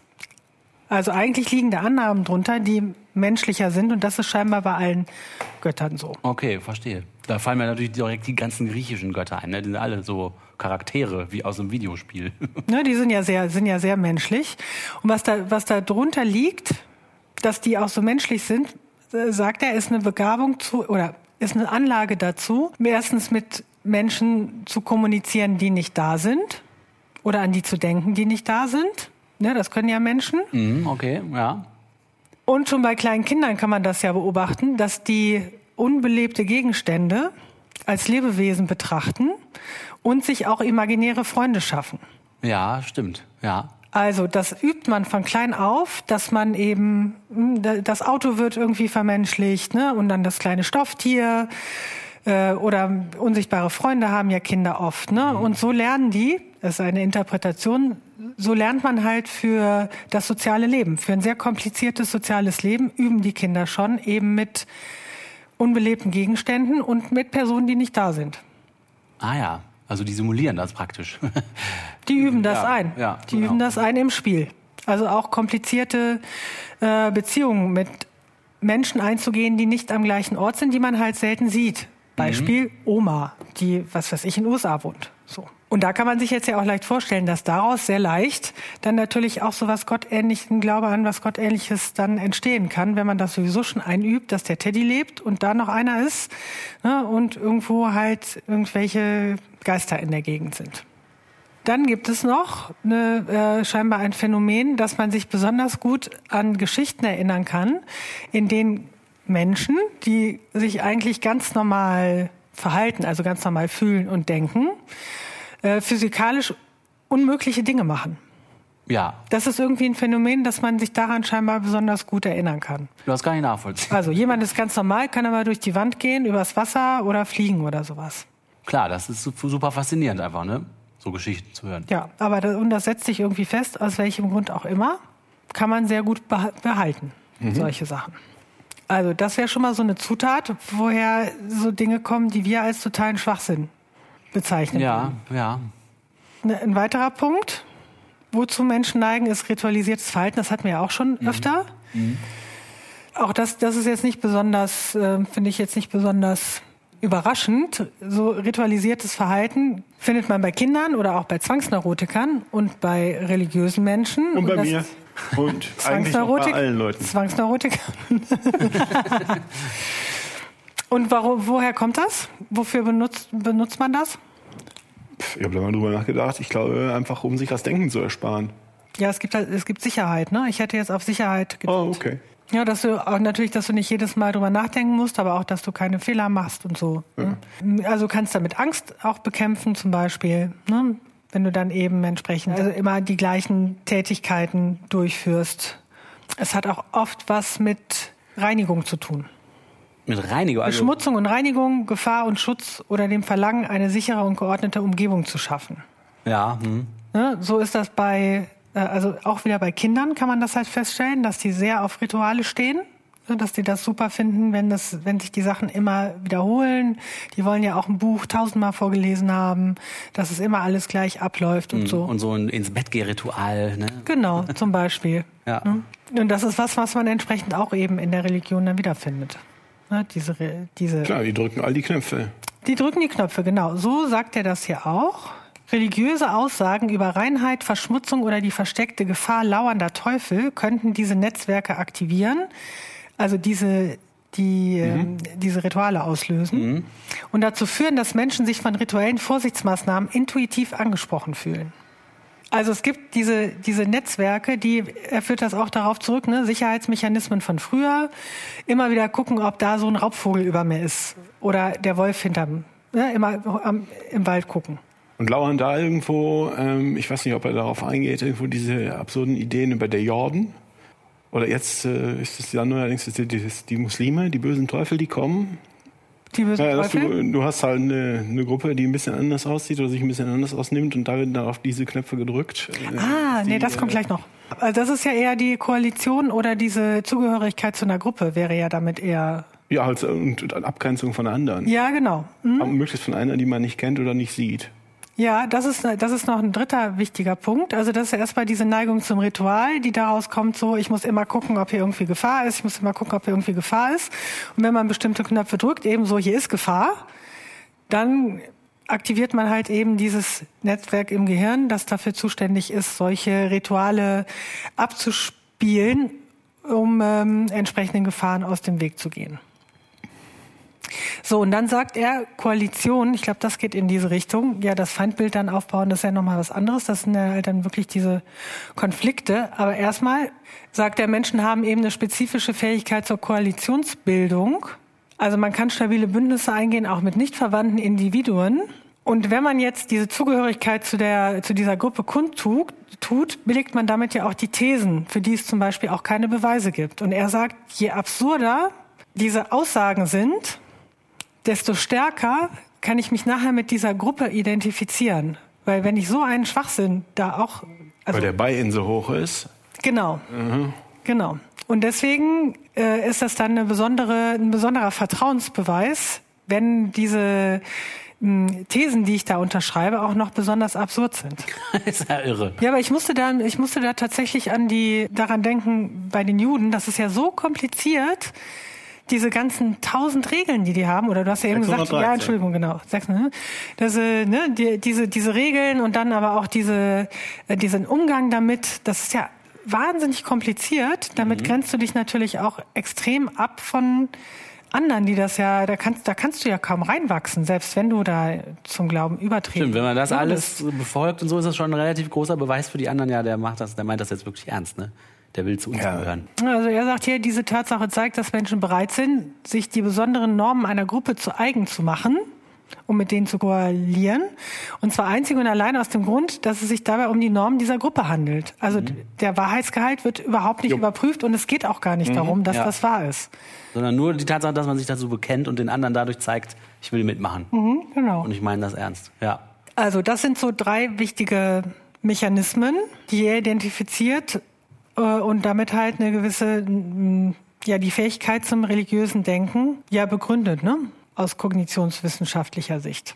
Also sein Fazit, religiöses Denken scheint zu unserer kognitiven Standardausstattung zu gehören. Ja, ja. doch. Ähm, religiöses Denken würde ich es nicht nennen, weil es meines Erachtens nur eine Basis der Religion ist. Äh, ich würde es eher so mythisches Denken nennen. Ja, das, das aus dem Religion ja. werden kann, ja. aber nicht muss. Aus dem kann noch was anderes werden, wie zum Beispiel Science-Fiction-Autor? Ja, ich wollte auch sagen, mhm. Star Wars-Filme, ja. wollte ich auch gerade sagen. Und es kann sein, dass das, das hatten wir auch schon mal besprochen, dass das Bedürfnis ist eindeutig da. Das kann man halt, diese Drangwäsche kann man auch anders haben. Ne? Als über so, da brauchst du keinen, keinen alten Mann in weißen, in schwarzen Frauenkleidern für. Mhm. Sondern das kann man auch anders haben. Aber mhm. doch, ich würde dir, das stimmt. Mit, mit diesem kleinen, mit dieser kleinen Ausnahme würde ich dem also so auch zustimmen. Hast du, hast du gut rausgekriegt, Pascal. Mhm.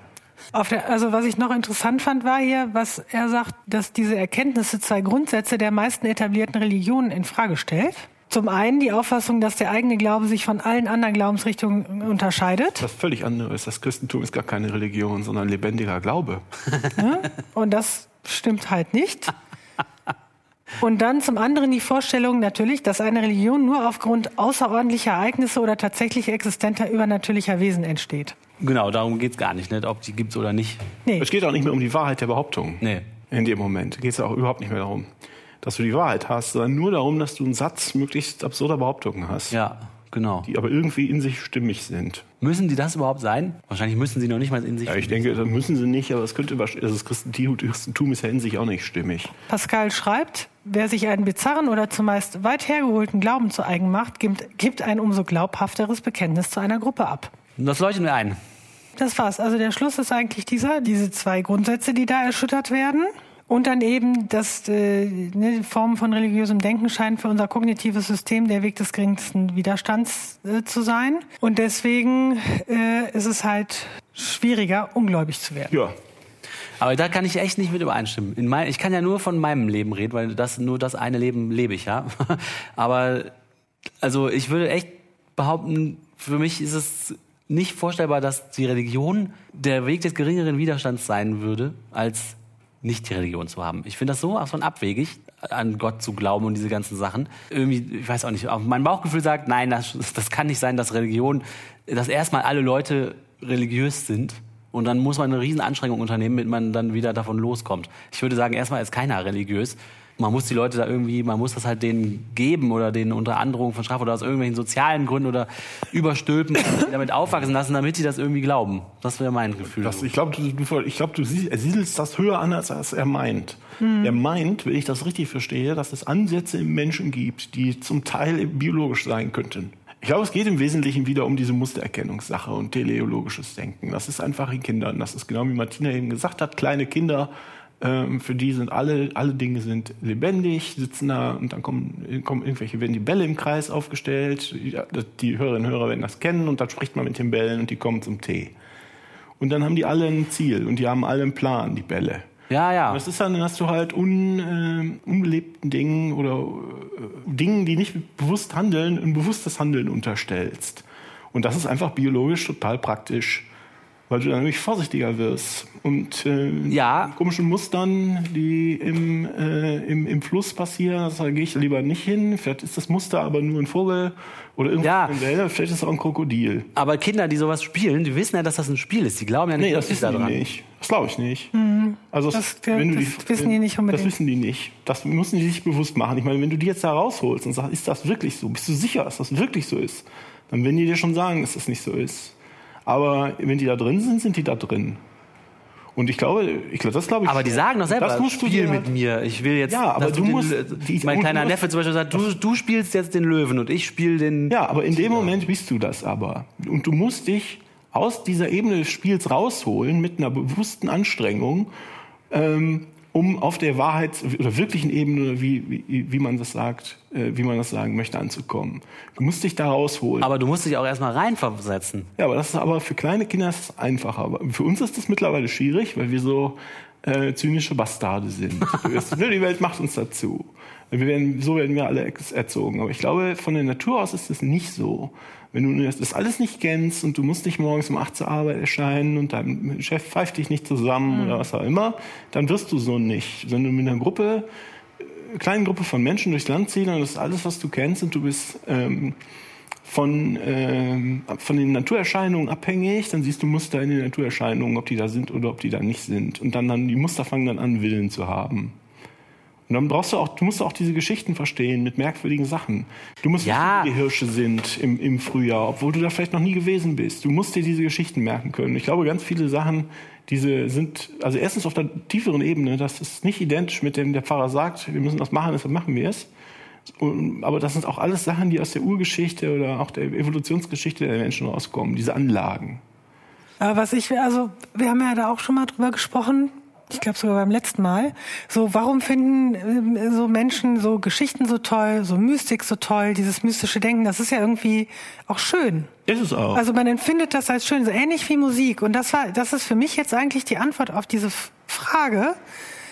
Äh, warum empfindet man das als schöner als dieses rationale Denken, was uns ja dann oft vorgeworfen wird? So, das ist ja alles so rational, das ist ja so kalt, ne, das, äh, ne, und und da, aber da finde ich es jetzt da so eine tatsächlich so eine Brücke, weil dass man das eben, dass einem das einfach natürlich gefällt, wenn man einen Film sieht und da sprechen die Bäume und die, und die Tierchen sprechen und alle, ja, so, das ist, das kommt einem ja als albern vor, aber das findet man ja irgendwie schön oder solche Geschichten, wo so fantastische Sachen passieren. Aber wenn ich Quarks und Co. gucke und das erste Mal irgendwas Neues verstehe, macht mir das genauso viel Spaß wie irgendein Disney-Film. Da habe ich genau die, dieselbe. Ja, aber da macht das macht aber Sinn. Musik du denkst viel zu weit, das ist viel zu weit oben. Du musst, du musst in den Keller gehen. Also. Denk mal, äh, die meisten Leute mögen schöne Aussichten. Die mögen auf den Berg steigen, setzen sich da hin, essen ihr, ihr Brötchen, gucken runter. Okay, ja. Hm.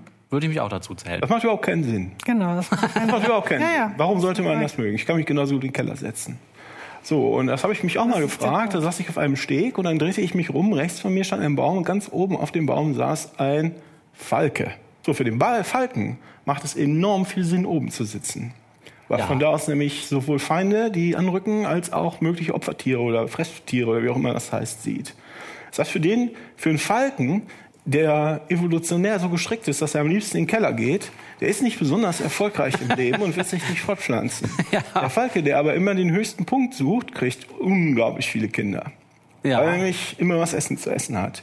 So, und so alt sind diese Sachen. Das wird, ich behaupte nicht, dass wir einen gemeinsamen Vorfahren mit Falken haben, aber irgendwelche von unseren gemeinsamen, von unseren Vorfahren hatten mal was davon, dass sie auf hohen Bergen saßen und runterguckten. Mhm, okay. So, und deshalb ist das noch in uns drin. Und ich glaube, so, auf so einer Ebene ist das. Mhm, das glaube ich. Das ist ah. ganz tief unten. Und das, wir können uns auch dagegen entscheiden. Ich kann sagen, ich gehe in den mhm. Keller. Aber es ist schon ein bisschen schade, dass ich nicht auf dem Berg war.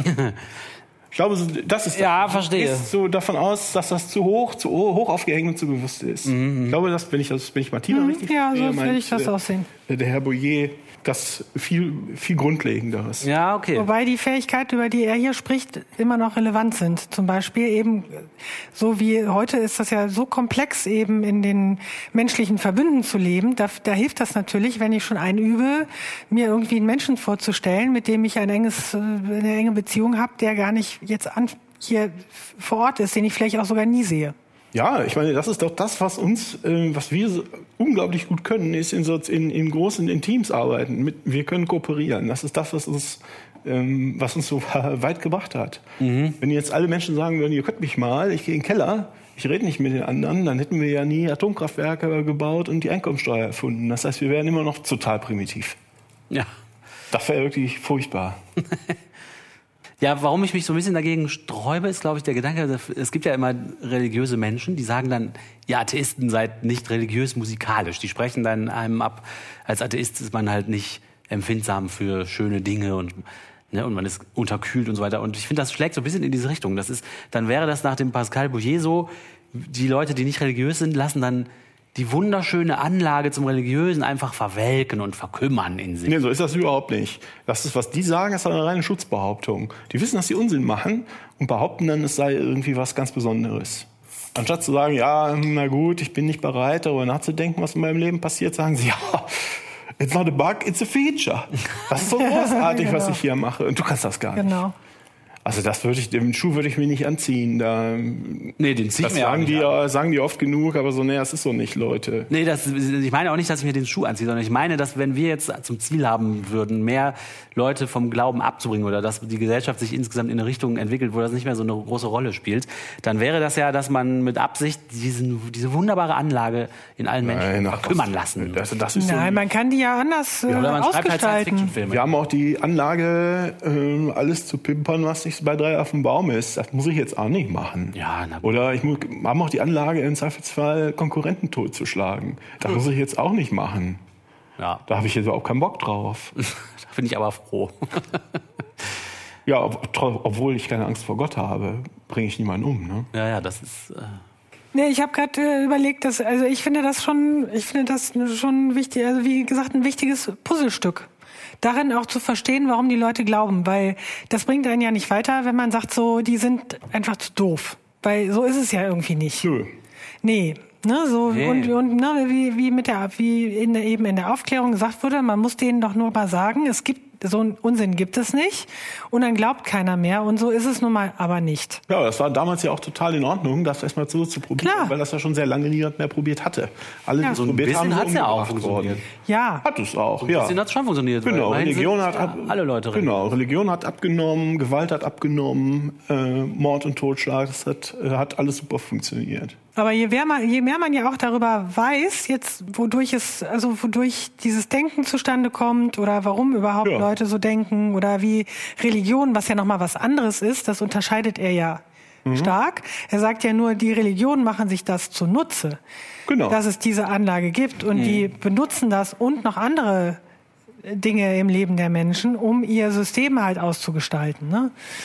Äh, wo man, wenn man, je mehr man darüber weiß, das ist ja eigentlich unsere, unser wissenschaftlicher Ansatz, desto besser kann man es verstehen und desto besser kann man es ja auch bekämpfen. Ja, der Schlüssel des Überwindens liegt da drin. Ja, ja. der Schlüssel zur Überwindung, das glaube ich auch.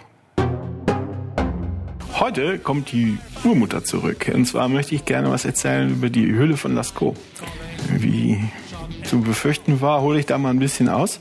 Die Martina hat ja vor einer Weile schon über äh, Urmütter berichtet. Das waren Abbildungen oder Statuen von Frauen mit äh, zum Teil bis ins Absurde überbetonten Geschlechtsmerkmalen, wenn ich das richtig sehe, die ähm, in oder bei steinzeitlichen Siedlungen gefunden wurden und von denen man vermutet, dass die Leute, die damals als Machtdemonstration zur Abschreckung oder irgendwie als Kristallisationspunkt für eine Verehrung von Fruchtbarkeit äh, ja, hin, hin, hin, hingemacht haben. Und ähm, du hattest mal angeschaut, ob das ein Faktor sein könnte bei der Entstehung von Religionen. Stimmt's? Mhm, richtig. Ist das so grob, ja. aber fair mhm. zusammengefasst? Wobei das mit der Fruchtbarkeit, soweit ich mich da erinnere, war das so eine Vermutung, die, also die, das ist so die allgemeine Vermutung. Mhm.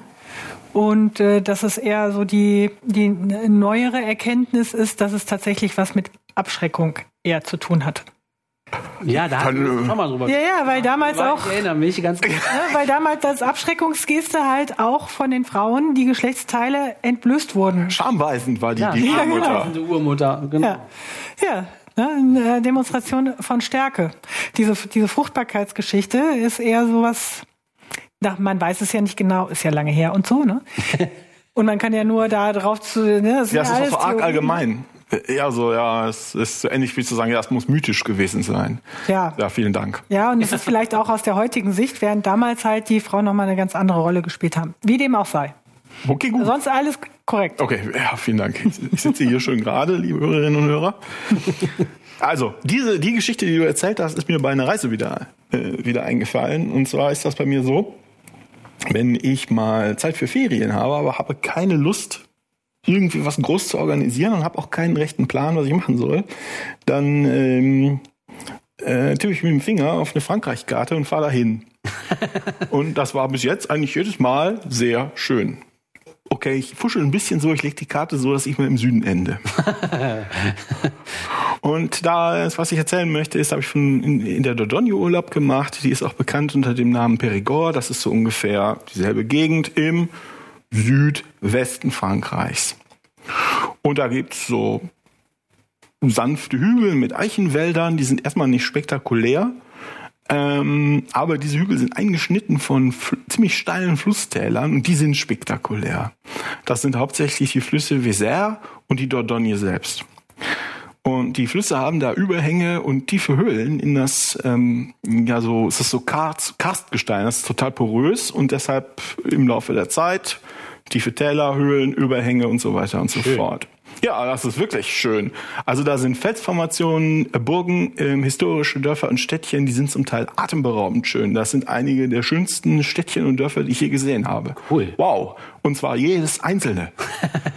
Irgendwann denkst du so, nach einer Woche denkst du so, ja, das nutzt sich auch. Okay, wow.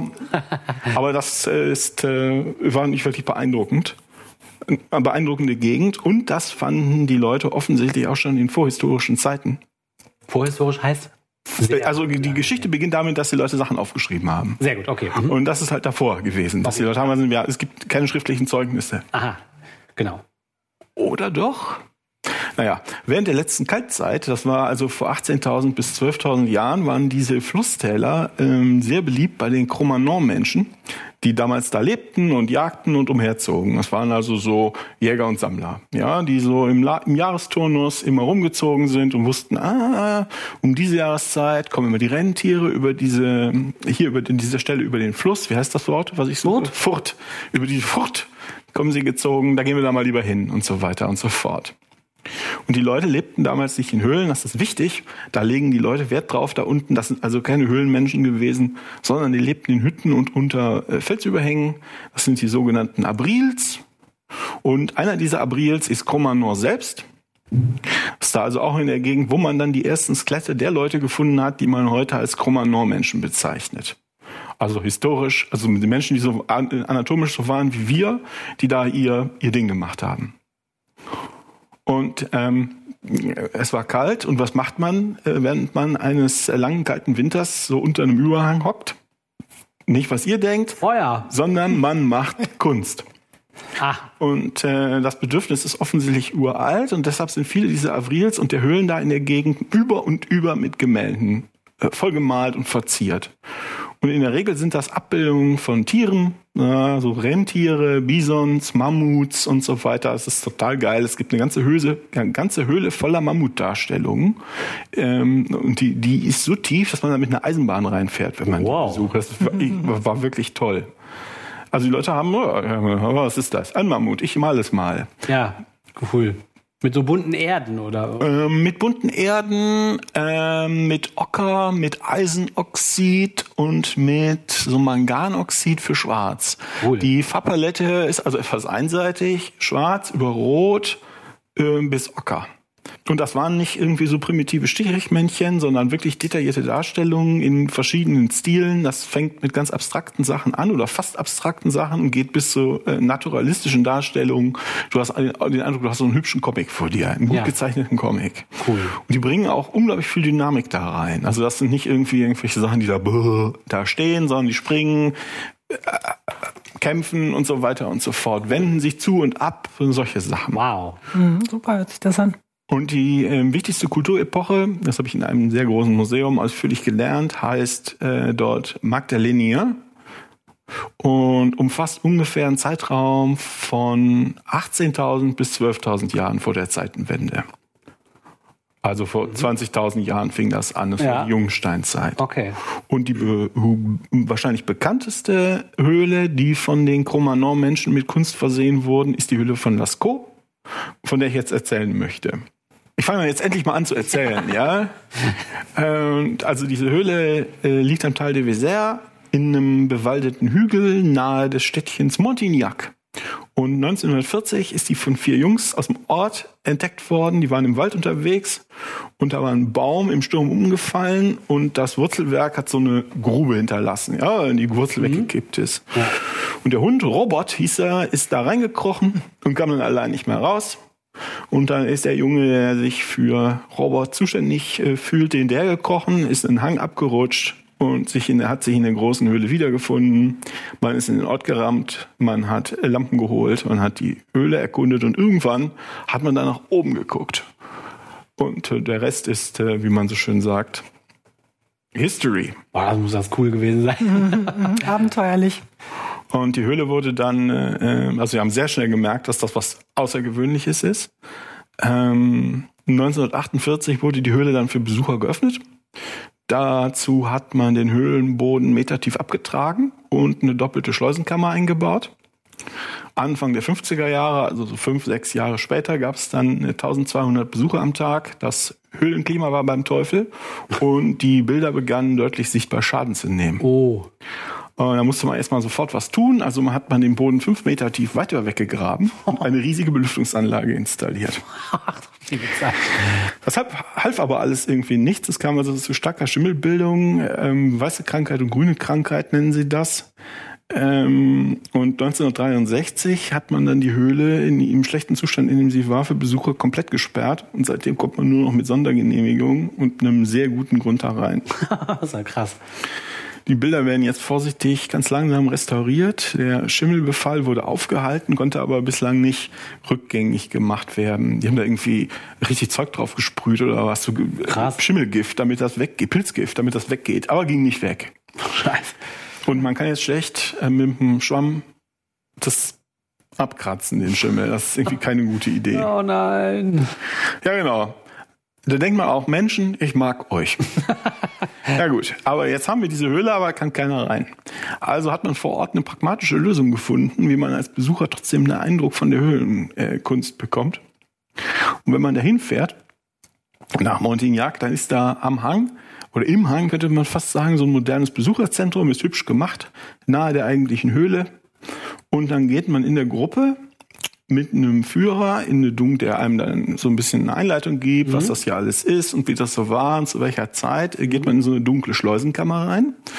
Dann gleitet so eine Glastür auf und man ist in der Höhle von Lascaux drin. Naja, also in einem Nachbau der Höhle von Lascaux. In einem Nachbau. Was sie gemacht haben, ist wirklich, die haben alle Formen, alle Felsen, alle Bilder in der Originalgröße, das haben sie Laserscan gemacht und dann ganz detailliert nachgeformt und nachgemalt. Geil. Bisschen wie Matrix. Es ist ein bisschen wie Walt Disney, aber es ist es eigentlich nicht. Äh, man denkt so, wie ist das denn? Das muss ja furchtbar sein, aber das ist es nicht. Der Boden ist etwas glatter als im Original, mhm. kannst also bequem durchlaufen. Äh, die Decke ist hoch genug, sodass man bequem da lang gehen kann. Ist ja geil. Und das ist alles sanft beleuchtet und du folgst dem Führer, dem folgst also dem Führer von Höhlenabschnitt zu Höhlenabschnitt nur der Unterschied ist, an der, da gibt es so Engstellen und an der Engstelle zwischen zwei Felsen ist an der Seite unauffällig eine Glastür angebracht, die dann aufgleitet. Da ist da ein kurzer rechteckiger Gang, dann wieder eine Glastür und schon bist du in den nächsten Abschnitt gegangen. Alles unpraktisch wird ausgesucht. Wie hinter, hinter den Kulissen der Matrix eher. Ja. Also ich habe noch jetzt hier als Stichwort geschrieben, das war geschmackvoll gemacht. Es war wirklich atmosphärisch und hat viel Spaß gemacht, sich das ja, anzugucken. Cool, das ich hatte kein Problem damit, dass das nicht die echte Höhle war es ist viel wichtiger, dass diese Höhle auf irgendwie bewahrt wird, ja. ja. möglichst gut. Ja. Man müsste die Leute sowieso schon ohrfeigen, dass sie da irgendwie den Boden rausgemacht haben. so, und dann nach der Tour durch die in Anführungsstrichen eigentliche Höhle gibt's dann noch ein Museum. Das ist noch ein deutlich größerer Raum, wo noch eine Kopie der Höhle ausgestellt ist. Dann siehst du so von der Rückseite, dass das so Glasfiebermatten sind, die sie dann einfach so da reinstellen. Das ist sowieso quasi so eine langsam explodierte Höhle. Ah. Das heißt, du kannst überall bequem und in eigener Geschwindigkeit überall hingehen und dir das alles angucken von allen Seiten. Wow. Die Höhle selbst äh, besteht aus Gängen und damit verbundenen Räumen. Das sind ungefähr insgesamt äh, 250 Meter lang. Ähm, die interessantesten Bestandteile sind, äh, also wir haben natürlich alle Namen, das ist der Saal der Stiere, das Schiff, die Apsis und der Brunnen. Da erzähle ich jetzt kurz was zu. Ich weiß nicht, vielleicht können wir, es gibt diverse äh, Pläne der Höhle online, vielleicht können wir da irgendwie was in diese Episode einbetten, wenn das technisch möglich Links. ist. Dann probieren wir das vielleicht mal, damit die Leute ungefähr eine Vorstellung haben, was ich da so erzähle die ein, ich erzähle jetzt kurz was über die ähm, über die einzelnen äh, Abteilungen. Und zwar es gibt den Eingangsbereich, der lag ähm, der lag früher offensichtlich bei Sonnenuntergang im Schwarz im ganz schwachen Tageslicht und der Rest der Höhle war total dunkel. Der Eingang ist aber irgendwann eingestürzt und hat die Höhle auch verschlossen, sodass äh, vor 15.000 Jahren oder wann auch immer, das weiß man nicht genau, mhm. man hat ja mittlerweile alles weggebaggert, ähm, die Höhle also nicht mehr zugänglich war und wir wissen also auch nicht, ob da Wand- oder Deckenbilder äh, waren, weil die mit dem äh, Einsturz der Höhle verschwunden sind. Ja. Und dann, das ist auch, wenn ihr einzelne äh, Bilder von da gesehen habt, dann habt ihr die bestimmt aus dem Saal der Stiere gesehen. Das ist ein, ein großer Raum, der ist ungefähr neun Meter lang und auch relativ hoch. Der ist bedeckt mit einer dicken Schicht von weißem Kalzit. Das ist offensichtlich das, was übrig bleibt, wenn sehr, sehr lange äh, Wasser darunter läuft. Und auf dem Boden waren so Sinterbecken. Und dieses weiße, dieses weiße Kalzit war quasi wie eine Grundierung, auf der man malen konnte.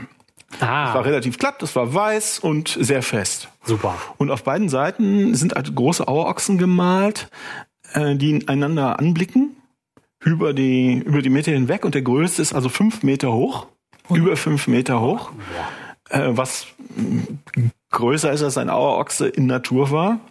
Und der ist, die sind begleitet von vielen kleinen Tieren, von Pferden, von äh, sowohl als galoppierende Herde als auch als Pferdekopf. Da gibt es ein Einhorn, ein rotes Rind, das irgendwie wie im Sterben begriffen in die Knie geht. Es gibt eine rote Kuh, die ein Kälbchen dabei hat, ein Hirsch und einen einzigen Bären, den einzigen schwarzen Bären oder überhaupt den einzigen Bären in Lascaux. Und das ist zum größten Teil sind die voneinander getrennte Bilder, wobei aber einzelne Tiere andere übermalt haben. Aber vom Prinzip ist das anders als in anderen Teilen, waren die voneinander getrennt. Und die stehen da und sind relativ ruhig und stehen da, das wirkt sehr majestätisch. Mhm. Sehr groß, sehr majestätisch. Die gucken, die gucken dich nicht an, die sind meistens von der Seite gemalt, aber es ist sehr beeindruckend. Und dieses Einhorn, äh, es gibt so ein paar, äh, was die Franzosen nennen, das mäßig charmant Monster. Das sind also Fabelwesen, das sind Darstellungen von, ähm, ja, von Tieren, die keine Entsprechung in der Tierwelt haben. Ah ja. Hm. Und davon gibt es mehrere? Davon gibt es mehrere.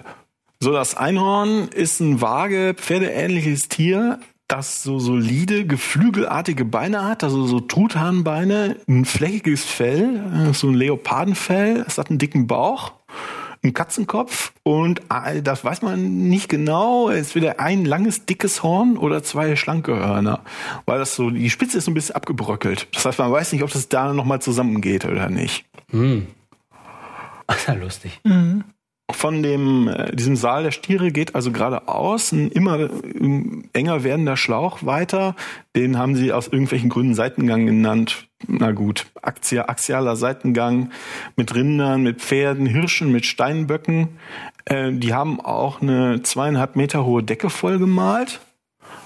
Ähm, das heißt, die mussten das schon irgendwie wollen. Mhm, die mussten da irgendwas reinschleppen, um sich draufzustellen. Ne? Es gibt eine, ja, genau. Es gibt eine Prozession von Pferden äh, auf der rechten Wand und da springt eine Kuh drüber weg. Warum sie das macht, weiß ich nicht. Da ist auch noch ein Monster mit einem langen Hals. Das wirkt wie eine Kreuzung aus Pferd und Giraffe. Und ähm, was man da auch das erste Mal sieht in der Höhle sind ich sag mal nicht Symbole, ich sag mal abstrakte Zeichen, weil Symbole einen inhaltlichen Gehalt voraussetzen würde. Da sind also Striche, Punkte in Reihen, Reihen von Doppelpunkten. Es gibt rechteckige Muster, äh, also einfach Quadrate gemalt. Es gibt ähm, so eine Art so Gitter, also Quadrat an Quadrat an Quadrat an Quadrat. Mhm. Es gibt so kammartige Muster, mal sind sie bunt, mal sind sie einfach nur mit schwarzem, ähm, schwarzem Pigment gemacht. Eine Kuh springt auch äh, auf so ein großes Muster zu. Und ganz interessant ist, ähm, dass sich diese Muster in dieser Form auch in anderen Höhlen in diesem Kulturraum Magdalenier äh, Kulturraum gefunden worden sind, zum Teil bis nach Spanien rein. Ach. Das heißt, sie müssen es irgendwie geschafft haben, äh, diese Formen zu kommunizieren. Das musste, war also nicht willkürlich. Mhm. Ähm, und im Gegensatz zu dem Saal von eben sind hier die Darstellungen nicht einheitlich und auch nicht vollständig. Also nicht alle Tiere sind vollständig. Äh, die Tiere laufen durcheinander. Es ist alles sehr dynamisch. Und am Ende des Ganges ist ein Pferd kopfüber um einen Felspfeiler herumgemalt. so, na gut. Ähm, wenn man jetzt äh, wieder zurück in dem Saal ist und man guckt vom Höhleneingang raus, da dann hinein, weiter in die Höhle und man biegt rechts ab. Wenn sind wir gerade ausgegangen, biegen wir rechts ab, dann kommt eine kurze Passage. Da gibt's aber keine Darstellung, weil da der Luftzug stark war, dass man davon ausgeht, im Laufe von 20.000 Jahren hilft auch, sorgt der Luftzug dafür, dass da nichts mehr übrig ist. Ah. Aber dann kommt man in den Bereich, eine Wurzel, aber es ist interessant. Das nennt man das Schiff. Und äh, das ist so eine Erweiterung, eine Verlängerung. Und Schiff ist jetzt analog gemeint von einem Kirchenschiff, weil die Form so ungefähr hinkommt. Auch alles wieder voller bunter Abstrakter und Muster, äh, Pferde und Steinböcke. Eine schwarze Kuh steht auf mehrfarbigen Quadraten und ist dann vom Pferden überdeckt. Und es gibt eine Reihe von Hirschen mit hochgereckten Köpfen, äh, die so aussehen, als ob sie schwimmen. So, das, dieses Schiff wird enger und geht über in einen Gang, der immer enger und niedriger wird und mit Gruppen von Raubkatzen bemalt worden ist. Viele davon sind von Pfeilen durchbohrt. Dann gibt es auch andere Tiere, Pfeile, Symbolzeichen und so weiter und so fort. Und das Interessante ist, äh, in diesem Gang, der eigentlich gar nicht besonders bemerkenswert ist, ist in der Mitte eine sechs Meter tiefe Felsspalte. Die Leute haben auf der anderen Seite weitergemalt.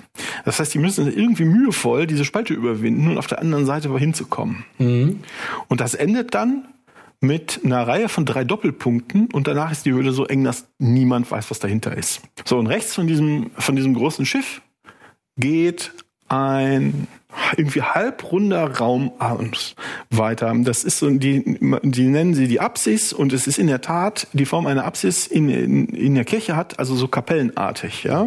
ja. Ähm, oder man könnte auch sagen, das Viertel einer Kugel. Das geht da rechts weg. Und das ist übersät mit 2000 Tierdarstellungen, die in die Decken und Wände geritzt worden sind. Und zwar sind die ganz chaotisch, also in meinen Augen, durch und übereinander in wirren Lagen geritzt worden. Das Ganze macht einen enorm, extrem dynamischen Eigendruck, ist, als ob es alles wild hin und her zuckt. Ja cool. Und da ist dann unter anderem auch das einzige Rentier dabei. Ähm, äh, was es in der was es in der Höhle gibt. Was ganz interessant ist, denn das Rentiere waren das Haupt, äh, Hauptnahrungsmittel, was Haupt was sie äh, äh hauptsächlich gejagt haben. Ach so. Und auch da war die Deckenhöhe, ich sage das immer dazu, war damals 2,70 Meter in, diesem, in dieser Apsis. Das heißt, man muss das wirklich wollen, dass ja. man da was hinkratzt, äh, mühevoll. So, und am Ende dieser Apsis, wo sich, äh, wo so quasi äh, da die Kapelle zu Ende ist, gibt's einen Schacht, den Brunnen, der ist ungefähr acht Meter tief, geht steil runter, unter das Niveau der restlichen Höhle. Und im Laufe der Zeit hat sich da damals auch schon äh, so viel CO2 angesammelt in diesem tiefen Bereich, dass man, wenn man da länger bleibt, bewusstlos wird. Ach, wie krass. Auf halber Höhe, ungefähr vier Meter unter dem überhängenden Rand des Eingangs zu diesem Schacht, ist die einzige Darstellung eines Menschen in dieser Höhle. In dem Schacht, in dem man ohnmächtig wird. In dem Schacht, in dem man ohnmächtig wird und in dem man eigentlich auch nicht hinkommt. Und da ist ein Mann äh, mit äh, Strichmännchenarmen, mit je vier Fingern. Müssen wir auch mal, muss ich mal gucken, dass ich ein, äh, dass ich ein Bild davon finde. Es ist auch viel primitiver gemalt als alle anderen äh, Bilder in der Höhle. Der hat einen Vogelkopf und eine wirklich amtliche Erektion. Und ähm, das äh, sieht irgendwie so aus, als ob er steif nach hinten weggibt. Aha. Und vor ihm steht kampfbereit wirkend ein Bison mit aufgestellter Mine und erhobenem Schwanz, auf dem eine Art Lanze oder Harpune liegt und dem, aus dem Bauch des Bisons quellen Eingeweide raus. Äh, man kann sich das so ein bisschen vorstellen, die Frage sich erweckt, ist, wirft das Bison den Mann um? So ein bisschen so sieht das aus. Mhm. Und unter oder vor dem Mann steht oder liegt ein senkrechter Stock, auf dem ein Vogel sitzt. Und daneben liegt so eine Art Pfeil oder ein kurzer Speer mit Querstreben, die ich bei einem Speer da nicht unbedingt vermuten würde, aber was auch immer. Und hinter dem Mann gibt es noch eine Reihe von Doppelpunkten, die zu einem Nashorn, dem einzigen Nashorn in der Höhle führen, das den Mann aber weitgehend ignoriert. Das ist ja krass. So, und also okay, das ist die Höhle, ja? Äh, eine Übersicht über wie es da aussieht.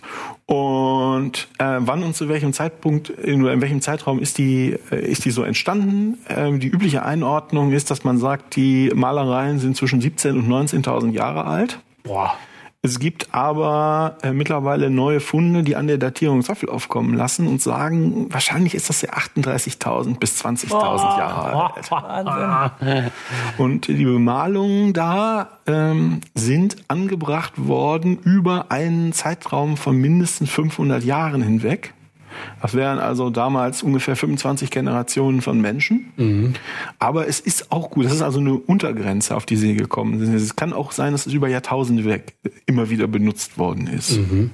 Ja, mit welchen Mitteln habe ich vorhin schon gesagt. Für mineralische Pigmente, ähm, was halt heißt, die üblichen äh, auf Carbonzerfall angewiesenen Datierungsmethoden alle nicht funktionieren. Oh. C14 funktioniert nicht, weil ja. es ist halt nicht organisch. Und das haben die mit Pinseln aufgebracht oder mit Blasrohren aus hohlen Knochen, dass sie die Pigmente pulverisiert haben und dann so Ach. an die Wand äh, gesprüht ist, haben. Das waren gar keine nassen Farben, sondern so Pulverfarben. So habe ich das verstanden. Ist ja toll. Und der Zugang war damals zu der Höhle sehr schwierig. Im Moment kann man da sehr bequem reingehen. Ähm, aber die war zum Teil so flach, ähm, dass man also flach auf dem Rücken liegend äh, malen musste, flach auf dem Rücken, weil es einfach die, die, die ersten Leute, die die Höhle untersucht haben, haben die dann mühsam, mühsam abgepaust, mhm. flach auf dem Rücken liegend. Das heißt, du musst also riesige Tiere an die Decke malen, die du als Besucher in Anführungsstrichen damals gar nicht übersehen konntest. Krass. Weil du nie in der Position warst, die wirklich zu sehen. Hm. weil du dich da halt drunter durchquetschen mussten. Und dahinter wurde es dann wieder höher und du musstest dich also, müsstest da irgendwie Gerüste aus Holz hinschaffen und hast dann da in hohen Sälen Figuren gemalt oder geritzt. Zum Teil halt Tausende. Das ist ja total spannend. Und wir wissen eigentlich nichts oder? Es gibt verschiedene Theorien oder Hypothesen, kann ich gleich was zu sagen. Ähm, erst noch vielleicht, es gibt neben diesen Bildern noch einzelne archäologische Kleinfunde, wie man so schön sagt. Da gibt es zum Beispiel verschiedene, ich glaube Dutzende, Paletten mit Pigmentresten, die die Leute benutzt haben. Es gibt im Brunnen eine Talglampe, ähm, die, ähm, also so eine, ich glaube aus Stein, so eine kleine Lampe mit so, einem kleinen, ähm, ja, einer kleinen Mulde, wo man so Hirschtalg reingetan hatte und dann eine relativ flache, lange Gegend, wo man so einen Docht hingelegt hat aus mhm. irgendwas, ich habe vergessen, aus irgendwelchen Pflanzen. Und wenn man das anzündete, leuchtete das eine Weile, brannte das eine Weile. So war, und die ist auch, äh, diese Teiglampe war, da war alle sehr aufgeregt, weil die mit ähnlichen abstrakten Mustern verziert war, wie die, die man da immer mal wieder zwischen den Tieren findet. Ja. Und da hast du so Reste von Picknicks gefunden, Faustkeile mit Pigmentresten, die sie so irgendwie von größeren Steinen abgekratzt haben. Zum Teil lag das unter dem Schutt des Eingangs und war möglicherweise weggeworfen. Es gibt aber auch mindestens eine Lampe und eine Palette samt Näpfchen und Pigmentresten. Die wurden also heute in der Passage gefunden auf einem Sims. Die hat da vor 15.000 Jahren jemand hingelegt auf den Felsims und niemand hat die je weggeräumt. ja, das war möglicherweise die letzte, der letzte Mensch, der diese Höhle je betreten hat, aber die Wahrscheinlichkeit ist eher, dass die das anderen das gesehen haben und gesagt, uh, das lassen wir mal lieber hier stehen. Warum auch immer. Warum auch immer. Und man muss dazu sagen, diese Öle von Lascaux ist besonders schön, aber nicht einzig. Es gibt also 150 Höhlen, über 150 Höhlen, die bislang entdeckt worden sind in Spanien und Südfrankreich. Das ist der sogenannte franco-kantabrische Kulturraum. ähm, diese Höhlen sind mit ähnlichen Mitteln und in einem ähnlichen Stil und auch mit diesen Abstrakta halt mhm. bemalt worden. Wenn ich Symbol sagen würde, dann würde das ein Symbol verweist ja auf was. Mhm. In diesem Fall weiß man einfach nicht, auf was es, auf was es verweist. Und ja, jetzt kann man überlegen, was ist die Motivation der Künstler? Da sind also über Jahrhunderte lang, vielleicht auch über Jahrtausende Generationen von Menschen immer wieder zu dieser Höhle gekommen und haben unter großen Mühen in engen Gängen und, groß, und großen Räumen abgeschottet von Tageslicht, zumindest weiter drin, Teile ihrer mageren Ressourcen geopfert, um aufwendig Kunst zu schaffen. Die Frage, die sich, die da aufkommt, ist, warum? Ja gibt es natürlich verschiedene Hypothesen. Da kann ich jetzt vielleicht jeweils ein paar Sätze zu sagen. Die älteste Hypothese ist auch äh, die so ein bisschen, ah, es geht um Jagdmagie. Diese Darstellungen sind irgendwie wichtiger Teil von Jagdmagie und samt Darstellung, samt der, des richtigen Ritus vernünftig ausgeführt, soll dafür sorgen, dass das Jagdglück äh, kommt und Unglücke verhütet werden bei Ach. der Jagd. Ähm, ja, mh, mm, da kann man, das kann man ausführlich diskutieren. Das ist die Frage ist, was die Aussagekraft von sowas ist. Aber die Idee ist dann natürlich, dass man in dieser Höhle auch häufig gejagte Tiere darstellt, die dann auch oft mit Pfeilen versehen sind, also mhm. so Pfeil- und Bogenpfeilen, ja. nicht Hinwestpfeile. Das, die Idee ist, dass man die Tiere dann irgendwie in der Geisterwelt, in der Höhle schon symbolisch erlegt, sodass sie in der körperlichen Welt keinen Widerstand mehr leisten. Mhm. Nur das Problem, äh, zumindest in unserer Höhle hier, ist, dass die meistgejagten Tiere in der Region Mensch, äh, äh, von Menschen äh, Rentiere waren. Und äh, es gibt aber überhaupt nur ein Rentier in der Höhle. okay. Ähm, unter äh, Tausenden von Bildern. Und nur ganz wenige der üblichen Beutetiere sind hier mit symbolischen Pfeilen, oder Speeren mhm. bemalt worden, dass die halt irgendwie schon in der Höhle in der Geisterwelt geschlachtet worden mhm. sind. Aber ganz interessant ist, ähm, die Raubkatzen haben fast alle Pfeile. Ah ja, krass. Warum? Weiß ich nicht. Dann hat man sich also, überlegt, ja, das mit der Jagdmagie, das war vielleicht nicht so recht. Äh, das war so die These, die so um den Zweiten Weltkrieg äh, beliebt war. Und danach hat man sich was anderes überlegt und sagte, ja, vielleicht ist das ja sowas Schamanisches. Und Schamanen gibt es ja angeblich noch, weiß ich nicht, in Sibirien. Ach. Und ähm, die sagen, äh, Schamanen können in Trance in eine Geistwelt vordringen und vermitteln dann zwischen Geistern und Menschen. Mhm. Und ähm, dann denkt man, mein erster Gedanke ist so, und ihr geht davon aus, dass sich da in 18.000 Jahren nichts verändert hat. dann sagen die, ja, Oliver, du wirst, wirst kaum glauben, darüber haben wir auch schon nachgedacht.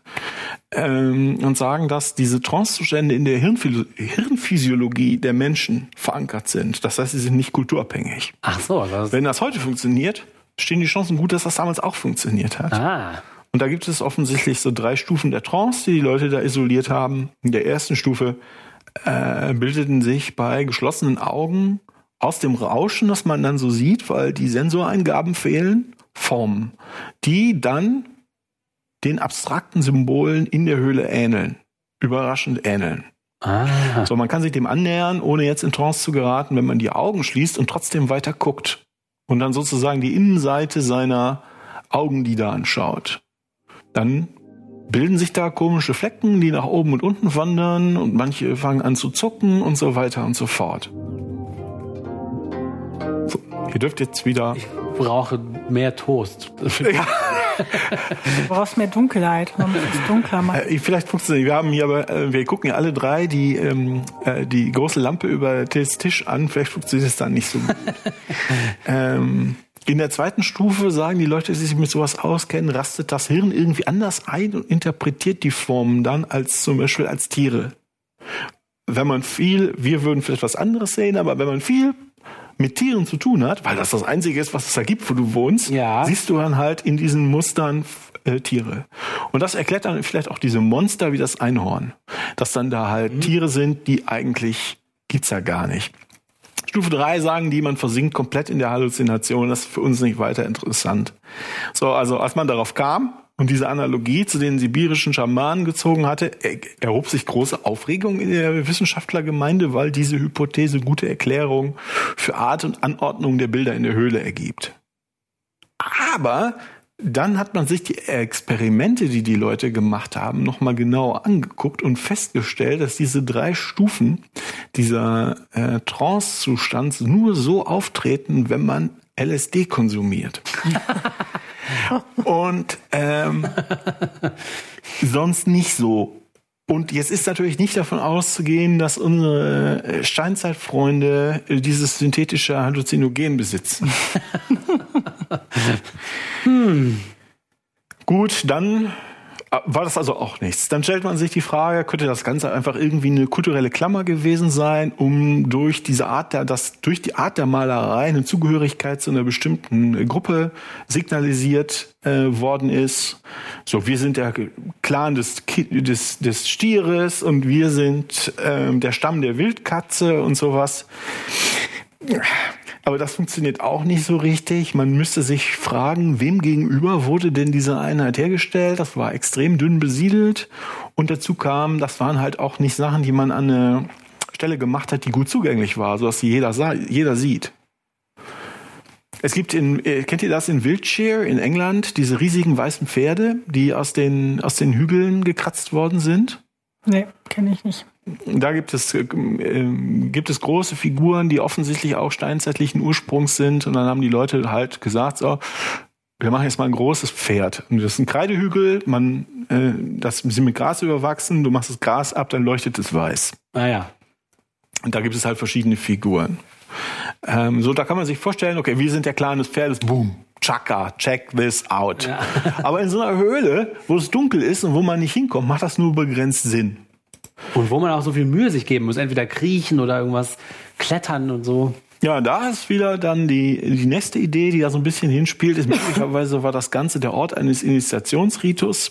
Ah. Äh, diese bemalten Höhlen in der Region haben offensichtlich einen relativ großen Raum im Eingangsbereich, typischerweise, und dann so ein enges Labyrinth. Und dann könnte man also könnte vorne der Stamm warten und die jungen Leute, die dann da in das erwachsen werden, diese Initiation machen sollen, müssen dann irgendwie da in diesem Labyrinth äh, isoliert werden und im Dunkeln, was auch immer sie da so machen. Ja. Äh, beten oder so singen. Ähm, und was malen. Oder irgendwas malen. Ähm, in einigen Höhlen wurden dann Fußabdrücke gefunden, hauptsächlich von Kindern und Jugendlichen so dass die Wissenschaftler sehr, sehr aufgeregt wurden, weil sie dachten, jetzt hätten sie es. Und dann haben sie gesagt, boom, wir haben eine Idee, wir holen afrikanische Fährtenleser, die sowas quasi in Anführungsstrichen beruflich machen, die wissen, was sie da, sie sind nicht einfach nur irgendwelche, ja, Historiker sind es nicht, irgendwelche Archäologen, die zufällig, mhm. äh, oh, guck mal, wir haben Füße gefunden, sondern Leute, die ja beruflich Fährten lesen. Und die sagen ja, guck mal, das sind ganz offensichtlich Lehmsammler gewesen, die sind in die Höhle gegangen, um Lehm zu holen. Ach. Die äh, waren auf dem Rückweg immer tiefer als auf dem Hinweg und so weiter und so fort. Ja, das, ähm, das war dann auch nicht richtig, war auch nicht so gut. Ähm, dann macht man sich natürlich extreme Gedanken über diese Szene im Brunnen.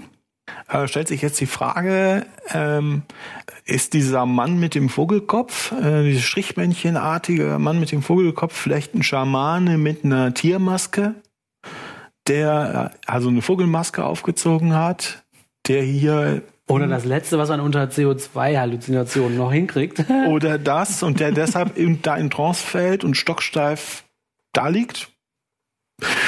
Der Vogelstab, äh, der so aussieht, als ob er im Boden steckt und als ob da ein Vogel drauf sitzt, ist vielleicht kein Vogelstab, sondern das soll so eine Speerschleuder sein. Man hatte also, weißt du, dass man, gab es damals, ähm, dass man so einen kurzen Speer hatte und weil man den aber nicht so richtig feste werfen konnte, hat man sich so eine Schleuder gemacht, so dass man quasi den, Ar den Arm verlängert hat, mit dem man, mit dem man geworfen hat. Dann konnte man schneller und kraftvoller werfen. Aha. Hat dann vielleicht der Mann gegen das Bison gekämpft ähm, und dann das Nashorn, das hier, hier rausläuft, ähm, und eigentlich die anderen ignoriert, hat das Nashorn vielleicht das Bison verletzt und den Mann umgeworfen und läuft dann jetzt weg. Ist das Ganze vielleicht Teil eines Ursprungsmythos? Da, ich meine, da sind die Elemente Sex, Kampf und Tod sind da drin und das ist ja schon mal gut für jeden ja. Mythos, den man so anfangen möchte. Ne? Äh, ich glaube, es läuft darauf hinaus. Ohne Kontext äh, können wir das nicht verstehen. Und die einzigen, die den Kontext kannten, waren die Cro-Magnon-Menschen. Die können wir halt nicht mehr fragen. Man kann aber schon ein paar Experimente machen. Die anderen Sachen so, also vage könnte doch sein das und dann passt es halt oder passt es nicht. Aber du kannst zum Beispiel in den Höhlen akustische Analysen machen zur Reflexion von Schallwellen. Ähm, das kann man halt einfach messen. Und es stellt sich raus, es gibt also Leute, die das machen, die gehen in so Höhlen und ähm, messen die Reflexionen und die sagen, okay, Orte mit Wandkunst in Höhlen oder auch unter diesen bestimmten Felsüberhängen haben bestimmte Klangqualitäten. Das heißt, die haben insbesondere ein auffällig lautes und klares Echo. Ach. Und in Lascaux und auch in ein paar anderen Höhlen ist es sogar so, dass die jeweils dargestellten Motive von der Klangeigenschaften des Ortes abhängig sind. Pferde und Bisons zum Beispiel sind an Orten mit einer bestimmten besseren Akustik, während die Wildkatzen gerne in Orten untergebracht worden sind, wo es kaum ein Echo gibt. Mhm. Und im Gegensatz zu anderen Interpretationen, siehe oben, kann man das halt testen. Du kannst Blindversuche in der Höhle machen, also soweit man das halt objektiv kann. Ne? Du kannst die Augen zumachen, dann führt dich jemand in die Höhle, du hörst dir die Akustik an und sagst, was da jetzt sein müsste. ist ja super geil. Und dann machst du die Augen auf und dann kommen offensichtlich, sagen die tatsächlich oft die entsprechenden Bilder zum Vorschein, also signifikant oft. Geil. Äh, man muss sagen, nicht alle Höhlen mit besonderer Akustik sind bemalt, aber die bemalten Höhlen, soweit die noch im natürlichen Zustand sind, haben diese Kennzeichen. Ist ja toll. Und dann gibt es noch was. Es gibt, da sind die Leute draufgekommen. Äh, es gibt eine Höhle in Spanien, da gibt es die Darstellung des Mondes während einer partiellen Mondfinsternis. Darum sind Punkte, also wahrscheinlich Sterne. Und jetzt bietet es sich auch an, in Lascaux mal nach verschlüsselten Referenzen auf den Nachthimmel zu suchen. Und das kann man sich vorstellen. Das geht dann irgendwann vage in Richtung Astrologie. Das heißt, auch da sind sehr viele Leute sehr aufgeregt. ja.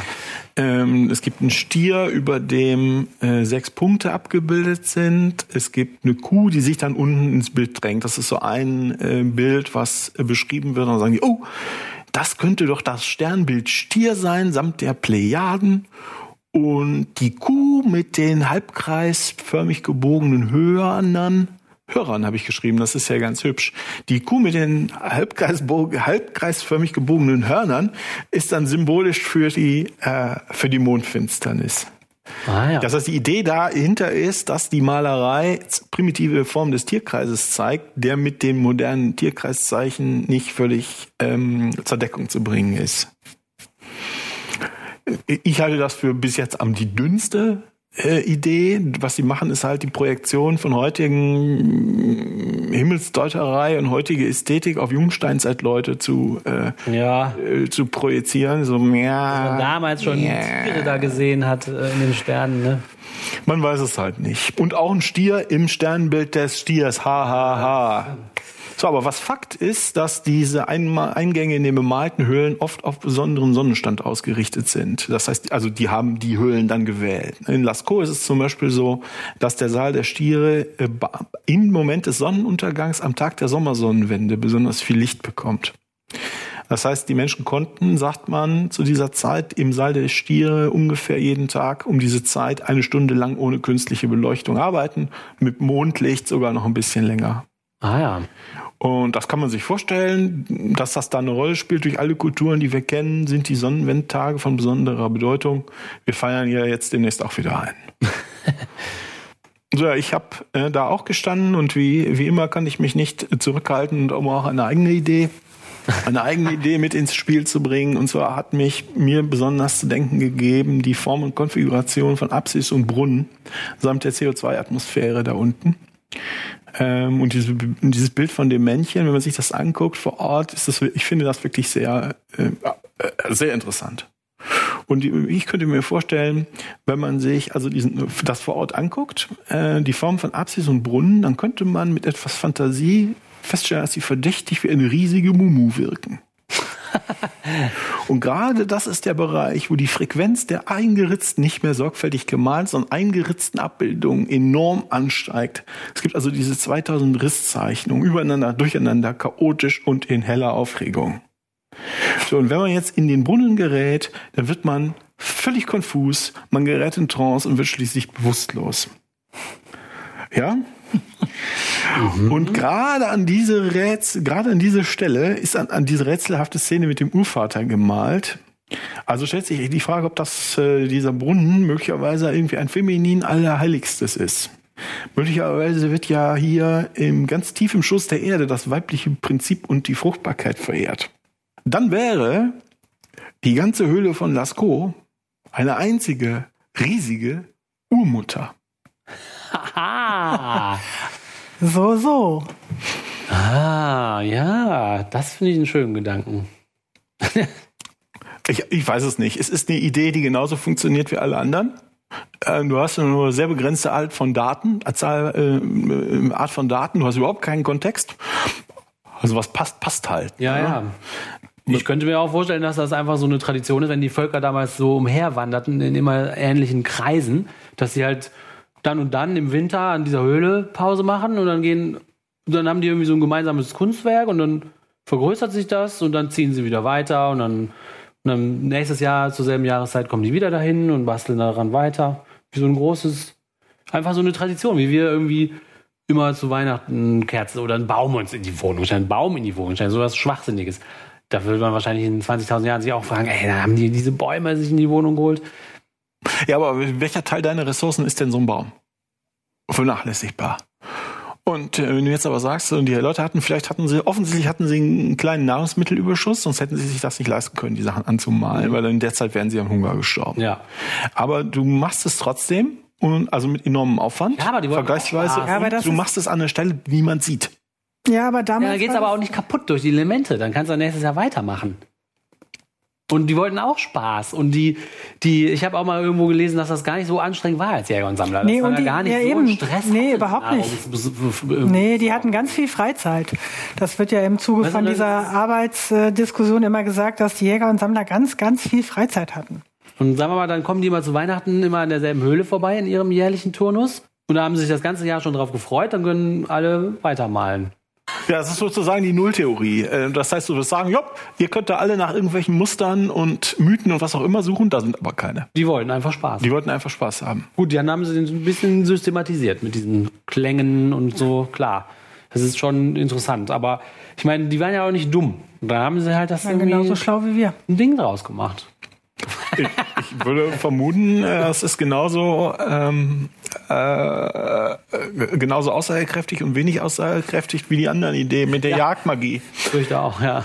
Man müsste ja, kann man ja wirklich nur komplett mutmaßen jetzt. Ja, ja, man kann. Aber irgendwie, also was man, glaube ich, auch, ist ja immer schwierig zu sagen, weil natürlich immer Menschen, auch junge Menschen, auch Kinder, in so einen kulturellen Kontext eingebettet sind. Aber was ich meine zu beobachten, ist halt, dass für dass kleine Kinder äh, eine ganz schnell eine Affinität entwickeln, erstens zu Musik und zweitens zum Zeichnen. Selbst wenn keiner in dem Haushalt zeichnet, wollen Kinder mit Stiften alles anmalen. Die wollen irgendwie ihre Umgebung so erforschen oder so. Das ist, scheint ein, irgendwie ein ganz wichtiges Bedürfnis zu sein. Ja, das kenne ich auch. Ja. Ich weiß nicht, woher, äh, also, oder ich weiß es nicht, kann auch nur vermuten, dass das was damit zu tun hat, dass man selber die Umwelt gestalten kann, dass man äh, halt ein also die sich zu eigen machen kann. Ich kann das. So, aber das ist was, die greifen zum Stift und malen total gerne. K Kinder unter zwei Jahren. Und das andere ist ein ganz direkter äh, Zugang zu äh, zum eben Musik, zu allem, was mit Klang zu tun hat. Die tanzen, die, das ist ganz wichtig, dass die singen, äh, dass mhm. die irgendwie Geräusche machen. Das ist alles total wichtig für ganz, ganz kleine Kinder. Jetzt sind natürlich auch andere Dinge wichtig, aber also die was mit sozialem, also die äh, mit Sprache zu tun haben und so weiter. Aber das finde ich ganz erstaunlich, dass das eben so, so früh anfängt. Also ohne ja. damit, damit kann man das nicht interpretieren, aber dass dieses Bedürfnis, seine äh, irgendwie was zu hinterlassen oder mhm. was sich so auszudrücken auf diese Art und Weise, ist, glaube ich, kein Kulturgut, was erst so mit der Industrialisierung oder meinetwegen seit 2000 Jahren besteht, sondern das ist was, was so mhm. erstmal so eine Anlage ist. Wie sich das dann weiterentwickelt, wenn dann viele Leute darauf gucken oder dass das auch eine Wirkung hat, wenn man jetzt in so einem Raum ist, der eine bestimmte Akustik hat, dass man dann so eine Resonanz da empfindet. Also, dass sich das so entwickelt, aber ich habe jetzt auch keine Erklärung für, aber ich finde das jetzt nicht so absonderlich. Und auch diese Neugier an eine Stelle zu gehen, die einfach besonders ist und das ist nur unseres und das ist vielleicht ein Geheimnis, damit hatten wir es ja eben, dass das so anfängt, aber dann wird da was anderes draus.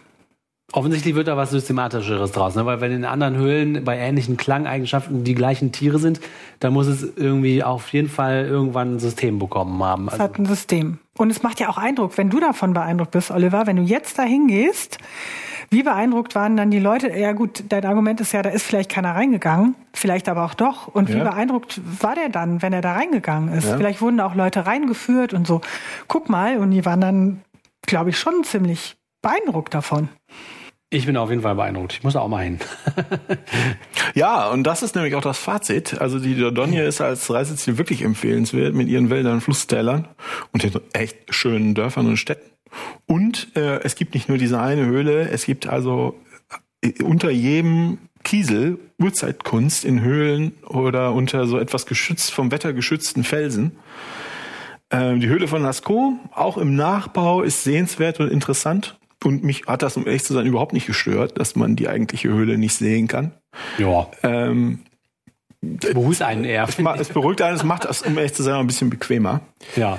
Ja. Äh, aber auch die anderen Höhlen und Über, Überhänge, die man wirklich auch, es gibt immer nur begrenzte Tickets, sie sind da sehr vorsichtig geworden, aber die sind auch sehr schön und interessant, selbst wenn man da nicht rein kann. Ja warum die Menschen sich äh, mit wenigen Ressourcen über Jahrhunderte immer wieder diese große Mühe gemacht haben, gerade diese Höhle kunstvoll und mit Leidenschaft auszumalen. Ich glaube, ist völlig offen. Ob das Jagdmagie, Akustik, der Abbild des Stern Sternenhimmels, eine Riesenmumu, Schamanismus, das sind alles ähm, hilflose Erklärungsversuche was von was Unverstandenen. Äh, die Chromanons sind weg. Damit fehlt der Bezugsrahmen und jetzt können wir die Darstellung quasi interpretieren. Ja. Wie auch immer. Die, wenn die einen Symbolgehalt hatten, nicht bloß auch diese abstrakte, wenn das wirklich einen Symbolgehalt hatte. Ähm, die Szene im Brunnen hatte bestimmten Gaben Symbolgehalt, die wussten, was sie, was sie meinten. Das ist weg. Das ist nicht mehr da. Ähm, ich würde aber vermuten, dass bei so einem langen Zeitraum von mindestens 500 Jahren, vielleicht sind es auch äh, Tausende von Jahren gewesen, dass die Leute daran gearbeitet oder zumindest immer hingegangen sind, mhm. gibt es bestimmt mehr als nur eine richtige Deutung. Das heißt, es gibt mehrere Gründe, warum die Leute das gemacht haben, die sich dann über die Zeit geändert haben können. Mhm. Das heißt, möglicherweise sind die Deutungen der äh, Leute, die sich mit sowas auskennen, irgendwie alle mal korrekt gewesen. Mhm. Oder vielleicht auch alle falsch. Aber das stimmt, dass die Bedeutung sich der Höhle über Jahrhunderte vielleicht für die Menschen, die das angefangen haben, eine ganz andere war, als für die, die das 500 Jahre später weitergeführt haben. Ne? Genau. Wussten die gar genau, nicht das meine ich. von der ursprünglichen. Ja, das ist ein guter Gedanke, ja. Aber es sind doch bestimmt Geschichten, die die sich erzählt haben, die konnten ja auch reden oder? Ja, ja, klar. Aber die Geschichten können sich ja völlig geändert. Nee, das ist klar. Aber dass das irgendwie, das ist doch das, was du meinst, dass diese, dass der Mann da, ne, der von dem Stier vielleicht umgestoßen wird oder was anderes, was auch immer die da machen, dass es dazu wird es ja wahrscheinlich irgendeine Geschichte geben. Ja. Die die halt kennen. Ja. Die aber nicht mehr nachvollziehbar ist. Nee, nee, ist klar. Oder vielleicht waren es auch zehn verschiedene. Ja, weil es uminterpretiert wird. Naja. Also Urmütter selbst haben die äh, Chroma-Leute nicht gemalt. Wenn man nicht die Höhle selbst als riesigen Riesenmumu werten mag. ähm, aber es gibt ja auch überhaupt nur eine einzige vage menschliche Figur und vielleicht geht die ja mit etwas gutem Willen als Urvater durch. Das ist schon interessant, dass es nur eine einzige menschliche Figur gibt und die auch noch an der Stelle ist, wo man ohnmächtig wird. Und da habe ich gedacht, vielleicht passt dieser Bericht zum Reisebericht so ein bisschen in Martinas Urmütterreihe. Darum habe ich dir auch äh, ein Geschenk mitgebracht. Oh, danke schön. Soll ich gleich auspacken? Ja, äh, während der Trommel läuft. Kamera. Oh, spannend, spannend, spannend. Ich reiße es auf, ne? Ui, und es ist die Venus de l'Espugu. Die Venus, die, eine Venus. Es ist eine Venus. Es ist eine Venus. Ui, ja, vielen Dank. Oh. Es handelt sich um eine Art Urmutter. Urmutter. Mit einem kleinen Kopf, sehr großen Hängebrüsten, einem sehr ausladenden breiten Popo und einer nicht so richtig entblößten Mumu wird. Oh, verdammt, es ist nicht schamweisend. sie ist nicht schamweisend. Das könnte jetzt doch auf die Fruchtbarkeit hinweisen, die also. hier im Fokus steht. Auf jeden Fall wird nicht abschreckend hier mit den Genitalien äh, gewedelt oder ähnliches. Das ist eine gemütliche Urmutter. Ja, ist wirklich sehr, sehr gemütlich. Wie, wie, Les, wie? Oder was? Venus de Lespug. Ja, das ist doch sehr hübsch. Das ist die Nachbarhöhle. Grotte de Rideau. Und da war nämlich doch so eine drin. In der Nachbarhöhle. Wenn ich das richtig gesehen habe, schon, ja. Ja, sonst würde das doch keinen Sinn machen. Aus Ivoire de Mammut. Wow. Da muss man schon viele Kinder kriegen, damit sich der Körper so entwickelt. Also hier steht, das Original ist aus Mammuthorn. Mhm. Und das ist aber eine Kopie. Ach, das ist nur eine Kopie. Steht hier. Ach ja, ist doch wirklich ärgerlich. Ne? Ach, das ist nur eine Kopie. 25.000 Jahre alt ist das echt. Ja, vielen Dank. Das wird natürlich einen Ehrenplatz bekommen. Bestimmt, bestimmt. So, Literaturhinweis. Ich habe da so ein Buch gekauft ähm, vor Ort von Iris, Iris Newton. Das heißt, die Bilderwelt von Lascaux ist im äh, Palm Verlag erschienen. Gibt es, gab es da natürlich in allen möglichen Sprachen der Welt. Hat ungefähr oh, so 120 Seiten und ziemlich viele Bilder. 150 Seiten, Entschuldigung, hat ziemlich viele Bilder. Ist ein cooles kleines Buch. Fertig. Toll. Hm, sehr eindrucksvoller Reisebericht und auch sehr interessant. Ist gemein, ne? dass man das nicht mehr weiß oder nicht mehr so gut rauskriegt. Was schon schade. Ja, ja, man will es so gerne wissen. Aber im Zweifelsfall war es so, wie Till sagt, ja, wir wussten, da haben wir gedacht, was sollen wir denn, was sollen wir denn machen? Ja. Und da haben wir, haben wir uns jeden Donnerstagabend getroffen und ein bisschen was gemalt ja, und dabei gesoffen. Dagegen spricht schon, dass sich da so Religionen entwickelt haben und so, die werden sich, das bleibt nicht ohne Nachhall, wenn man da reingeht. Nee, Höhle. das stimmt. Das ist sehr, dass die da so abgeklärt waren, das halte ich für sehr unwahrscheinlich. So hat es vielleicht angefangen. Einer hat erstmal was reingemalt. Ja, genau. Und dann das, haben sie es vergessen, dann hat jemand gefunden und gedacht, oh. wow, wow. Ja, ja.